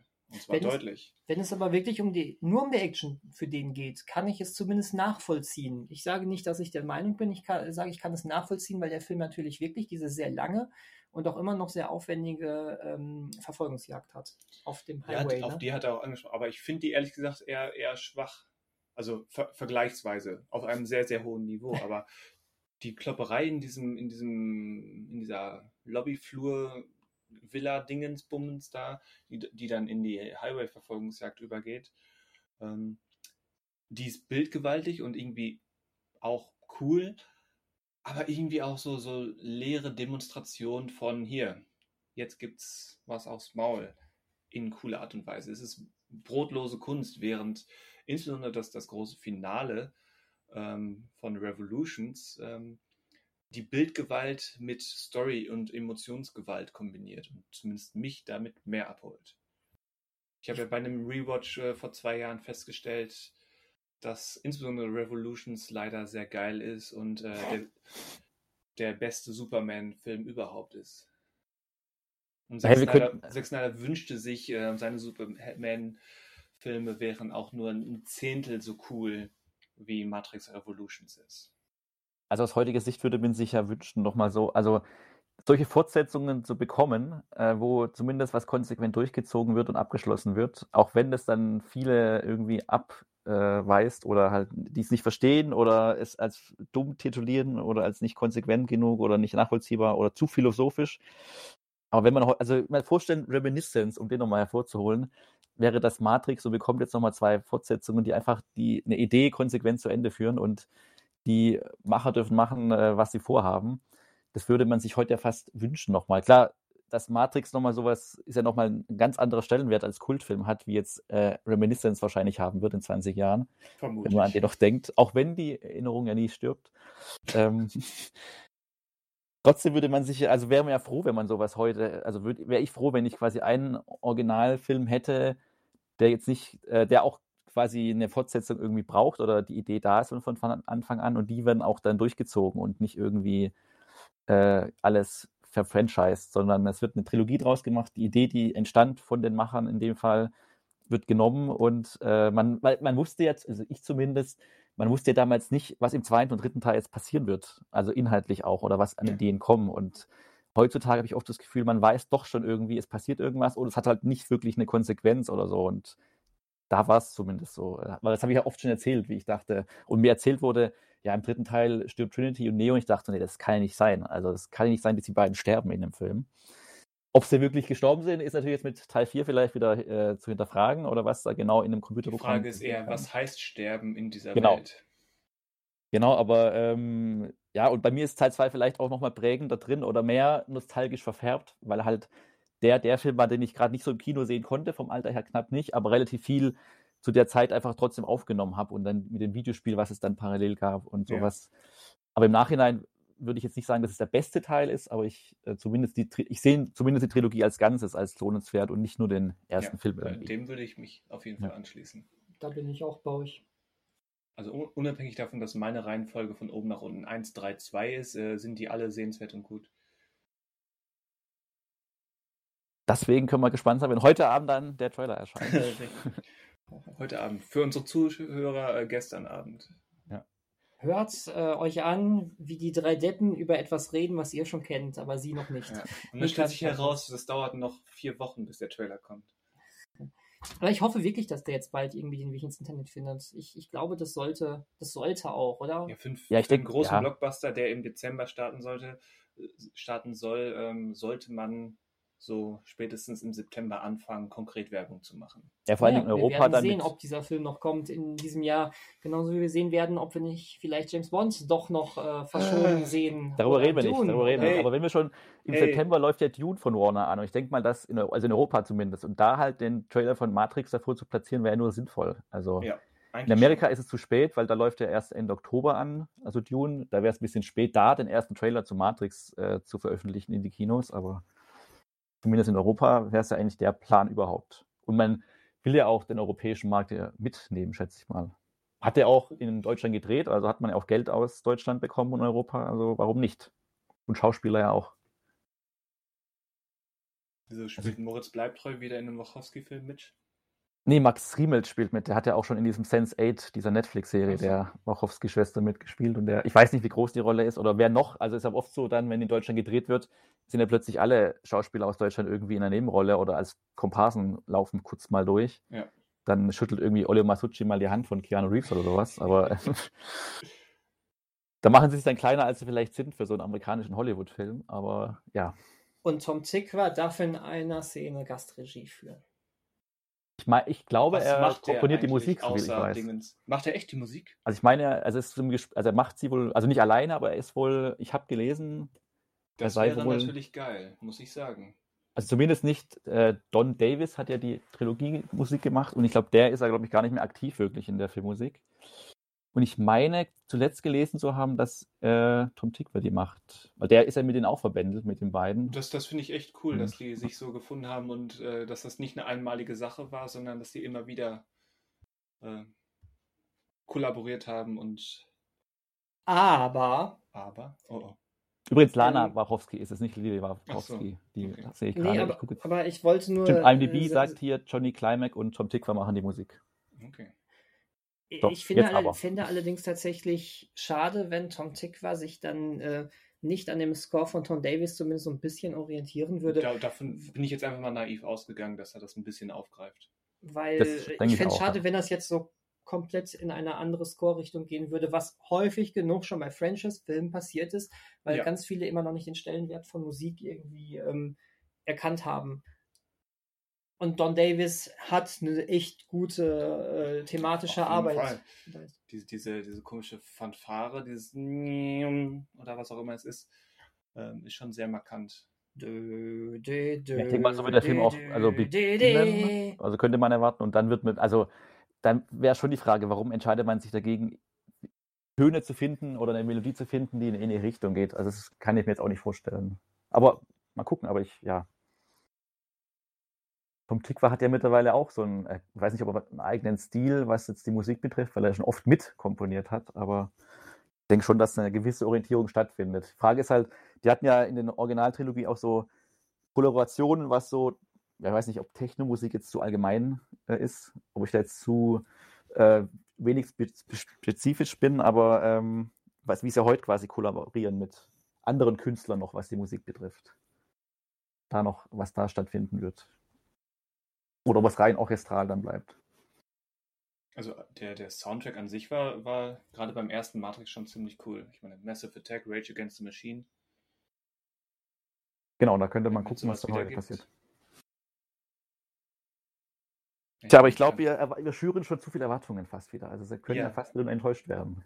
Wir erwarten wieder zu viel. Äh, und vielleicht abschließend so langsam, Manuel, hast du denn den Trailer zum neuen Nick Cage gesehen?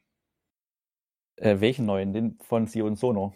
Genau, Natürlich habe ich den natürlich. Das hätte mich auch erschüttert. Hätte mich auch Jeden Morgen. Zähne putzen. Prisoners of the Ghostland.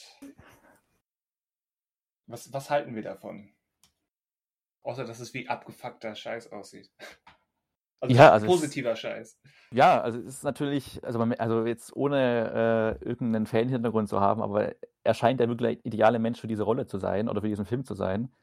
Man fragt sich fast schon, warum die sich nicht schon früher gefunden haben. Ja. Wobei ich von Sion Sono leider noch gar nichts gesehen habe, deswegen, aber was ich so von ihm weiß, ähm, ja, ich bin da, also ich glaube, die Kollaboration und der Film könnte, also jetzt nicht Kultstatus haben, aber ähm, zumindest nicht so untergehen wie viele weitere äh, andere Filme von ihm, sondern die genau den Nicolas Cage hat rausholen, den viele wollen oder lieben, ähm, aber der dann aber vielleicht auch nicht so komplett. Also ich fand ja bei Mandy, äh, dass die zweite Hälfte dann komplett einfach äh, ins unsägliche, trashige verlaufen ist, was ich nicht mehr so mochte. Und ich glaube, hier So- so wird es ähnlich vielleicht sein, aber auf einem anderen Niveau. Ja, ich, Also ich, hab- bin, ja, Ich habe ja einige Sion Sono-Filme gesehen und ich glaube auch, die, die beiden haben sich gesucht und gefunden. Die beiden professionellen Irren oder Halbirren.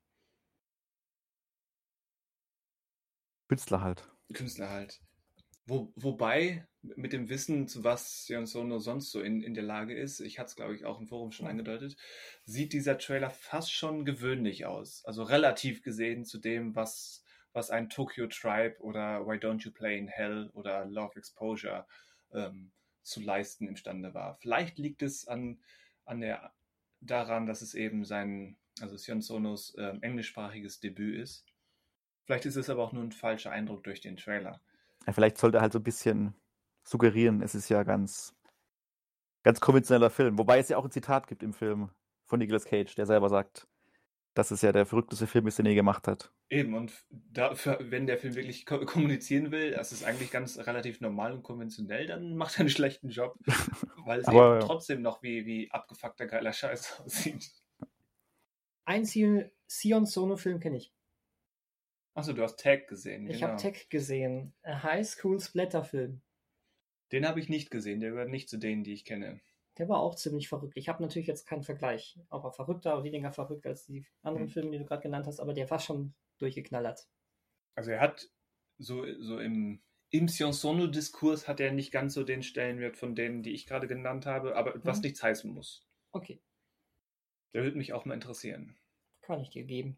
Mach mal. Hm, Mach ich.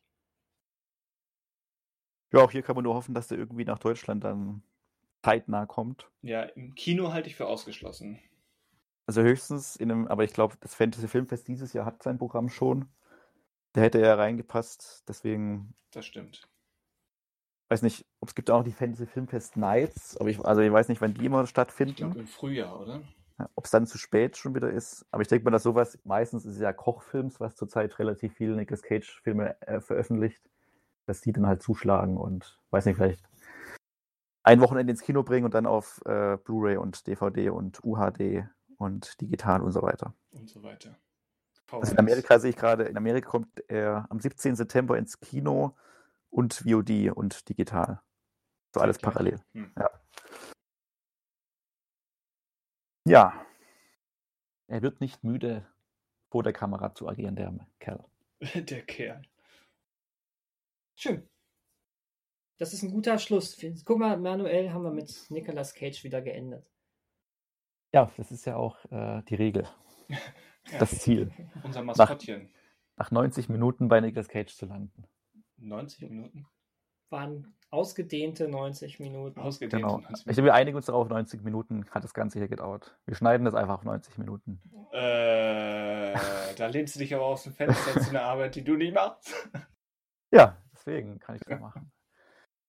Ich hatte eh nur noch, also ich, ne- ich nenne mal die Themen, die ich noch hatte, aber darüber kann man auch noch nächsten Monat sprechen. Und zwar weiß ich nicht, wie firm ihr mit den äh, Nominierungen für den Deutschen Filmpreis seid oder wie interessiert ihr daran seid überhaupt. Interessiert ja, aber ich bin die Liste durchgegangen und ähm, konnte mit den wenigsten was anfangen. Also ich habe auch nur so die Hälfte, also das, das, das Problem ist, ein paar der Filme starten erst im September, aber auch noch vor der Verleihung. Ein paar nicht. Ein paar habe ich, wobei es sind gar nicht so viele Filme. Ähm, aber da die erst im Oktober ist, die Verleihung, kann man auch nochmal nächsten Monat drüber sprechen. Und vielleicht, weil da noch zwei Filme starten bis dahin, auch die nominiert sind, kann man da vielleicht eher drüber sprechen. Ich habe schon seit einem Jahr Gundermann auf meiner Netflix-Watchlist und immer noch nicht geguckt. Dem Gewinner von vor zwei Jahren?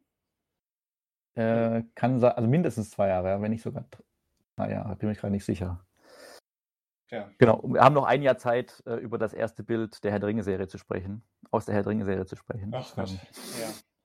das können wir auch Ich, ich, verschieben. bin, ich bin zu wenig ähm, Tol Tolkien-Fanboy oder Tolkien-Scholar, um mit diesem, mit diesem Stadtbild und dem, dem großen Baum groß was anzufangen. Ich glaube, Redebedarf zu dieser Herr, Herr der Ringe-Serie habe ich erst, wenn der erste Trailer erschienen ist, weil man dann gucken, also ja, ich finde die Filme super. Ich bin aber auch nicht mehr drin als das Ja. und äh, deswegen würde ich mich halt fre freuen, dann zu sehen, wie ist es umgesetzt. Genau. Und auch heute Abend, der Trailer. Ja, genau. Ja, es kommt ja im, für Prime Video kommt ja jetzt erstmal die, äh, ach, wie heißt die Reihe denn? Die, das Rad der Zeit, diese Serie im November. Und da gibt es ja auch noch gar keinen Trailer. Deswegen äh, wird man zu Herr der Ringe für nächstes Jahr auch nicht vor Anfang nächsten Jahr irgendwas Bewegtes sehen, schätze ich fast mal. Unwahrscheinlich, ja. Ja. Aber Oder im Anschluss Zeit an die können dann so Serie. langsam einen Trailer ver vertragen. Kommt Zeit, kommt Rat. Ah, ah, ah. Es gibt diesen Logo-Trailer, gibt es ja schon, aber kein, keine bewegten Bilder aus der eigentlichen Serie. Logo. Ja, das reicht heute schon, einfach ein Logo. Das stimmt. Ich meine, die haben, haben die nicht Game of Thrones Staffel 8 oder war es Staffel 7 angekündigt, in dem, in dem sie Fans quasi 24 Stunden an ihre Bildschirme gefesselt haben, um einem Eisblock beim Schmelzen zu, zuzusehen.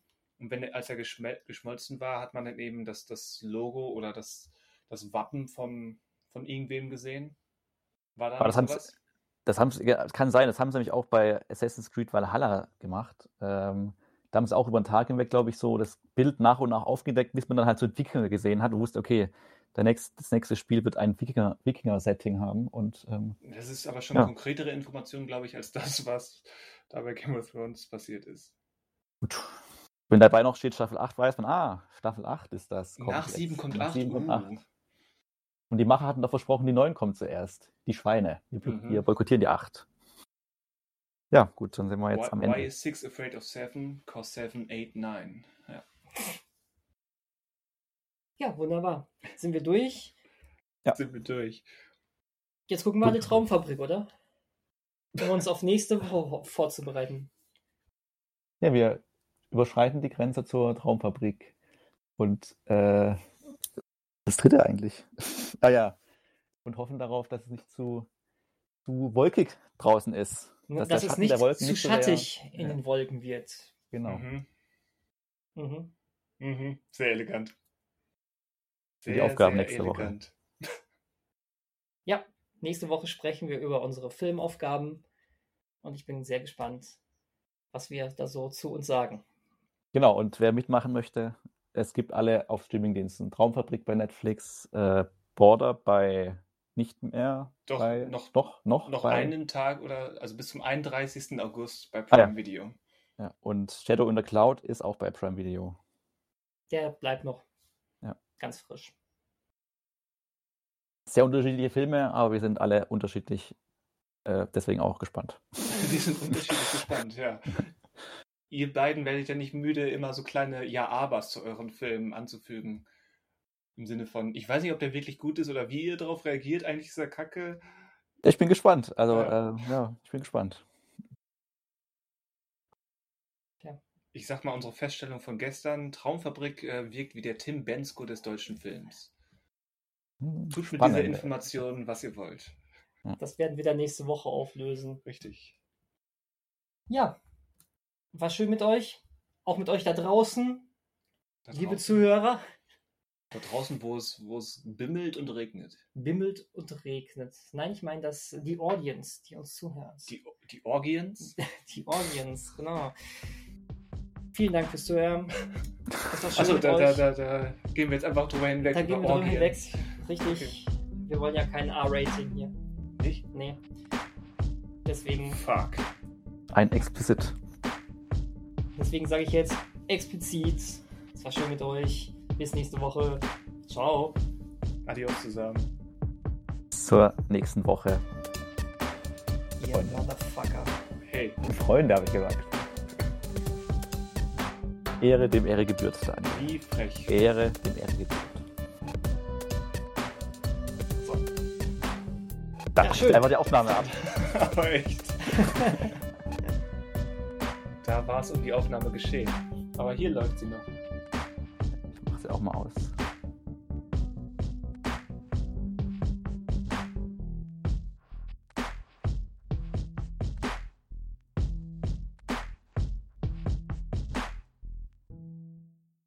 Den Himmelskörper nenne ich es mal, als zweiten Teil des Namens nimmt, ähm, wirbt er auch damit mit Jobs, die hinter die Kulissen von Hollywood blicken lassen, wenn man bei ihnen arbeitet. Ich finde deine Umschreibung von dem Namen sehr gelungen.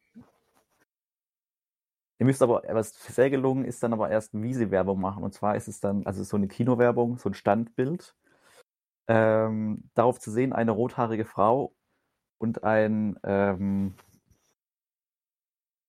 ich bin immer schwer bei diesen politisch korrekten Bezeichnungen. Für, also es ist ist essentiell wichtig, dass dieser Mann nicht weiß ist auf diesem Bild, sondern eben ein äh, schwarzer Mann oder ein POC-Mann, der eine Zahnspange trägt. Also so, Einfach ein Mann mit Zahnspange hätte doch gereicht. Nee, aber es ist wichtig, weil sie versuchen ja so divers wie möglich zu sein auf diesem Bild. Machen aber dann einen riesen, also einen Fehler, wo ich denke, also da habt ihr so, jetzt so, dann so wie die gepennt. Models in Aldi-Prospekten, die auch immer aus der ganzen Welt herangekarrt werden. Ja, weil sie nämlich dann das so machen, also sie wollen so divers wie möglich sein und auf das Ziel geraten, dann machen sie einen Fehler und zwar dieser Mann steht dann vor einem, also der Teil, wo der Mann steht, ist so, äh, hat so einen hellblauen Hintergrund und bei der Frau ist es pink.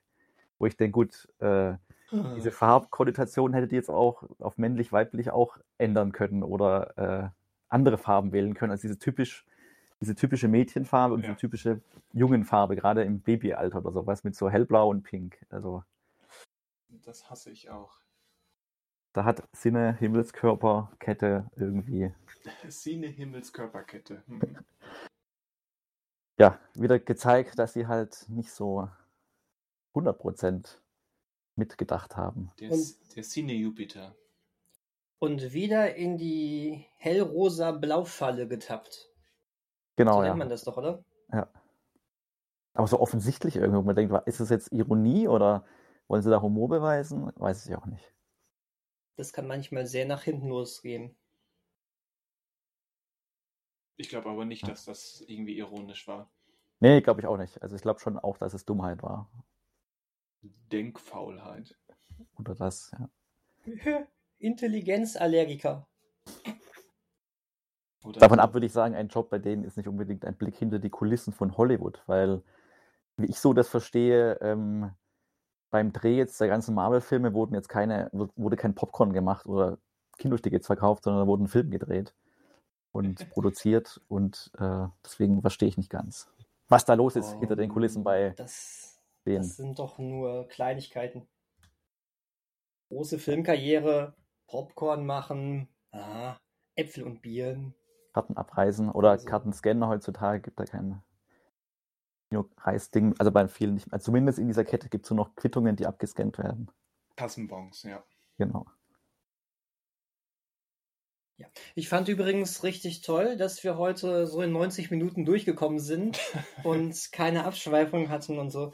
Ähm, geil, Das von dir Wird zu mit hören uns. ist auch äh, ermutigend.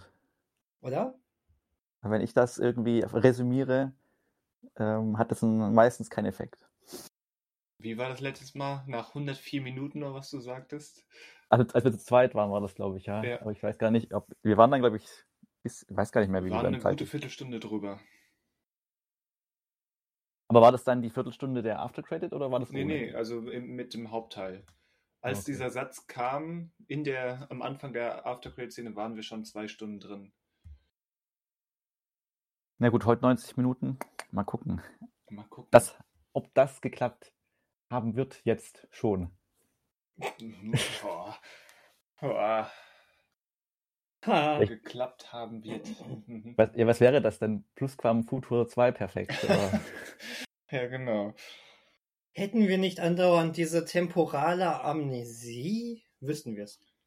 Ja, Wäre wär das menschliche System nicht so dumm und würde Zeit nur linear aufnehmen, Ja. ist eh alles einfacher.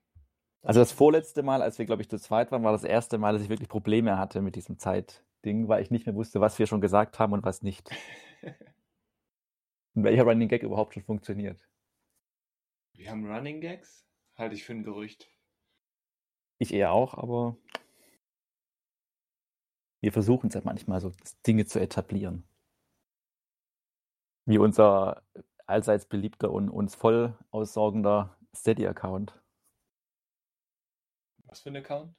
Steady, dieser, äh, was, was, jetzt muss er jetzt mitspielen natürlich. Unser Account, in dem wir Bonusinhalte anbieten für Geld.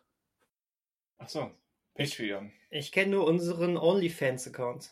OnlyFans. Jetzt, jetzt wo sie ähm, pornografische Inhalte bannen wollen oder vielleicht doch nicht mehr bannen wollen, ähm, dann kommen wir auf OnlyFans. Ah, Ja, und natürlich. Wir, wir kommen auf OnlyFans, ja. Hm. Ähm, ja, ähm, Deswegen das war dürfen jetzt leider Daniel nicht mehr bei der. Aufnahme zeigen, weil der, der darf nicht mehr gezeigt werden jetzt bei OnlyFans.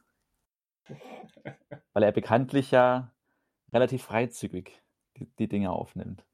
Weiß nicht, wie es gerade aussieht bei euch, aber Wir sitzen hier in der Haussauna. Wir kreuzen die Ströme. Hm. spannend. Das lässt den letzten 90 Minuten ein völlig neues Licht drücken. Ja. Wir kreuzen die Ströme unserer Fassbrause. Hm. Wir warten eigentlich nur darauf, dass du dich uns anschließt, Manuel. Aber es gibt, also das sind so dann Wissen und Vorkenntnisse, die halten einen dann erstmal zurück noch ein bisschen. Wir haben immer einen Platz an unserer Seite. Nur, dass du das weißt. Das freut mich sehr. Auf jeden Fall.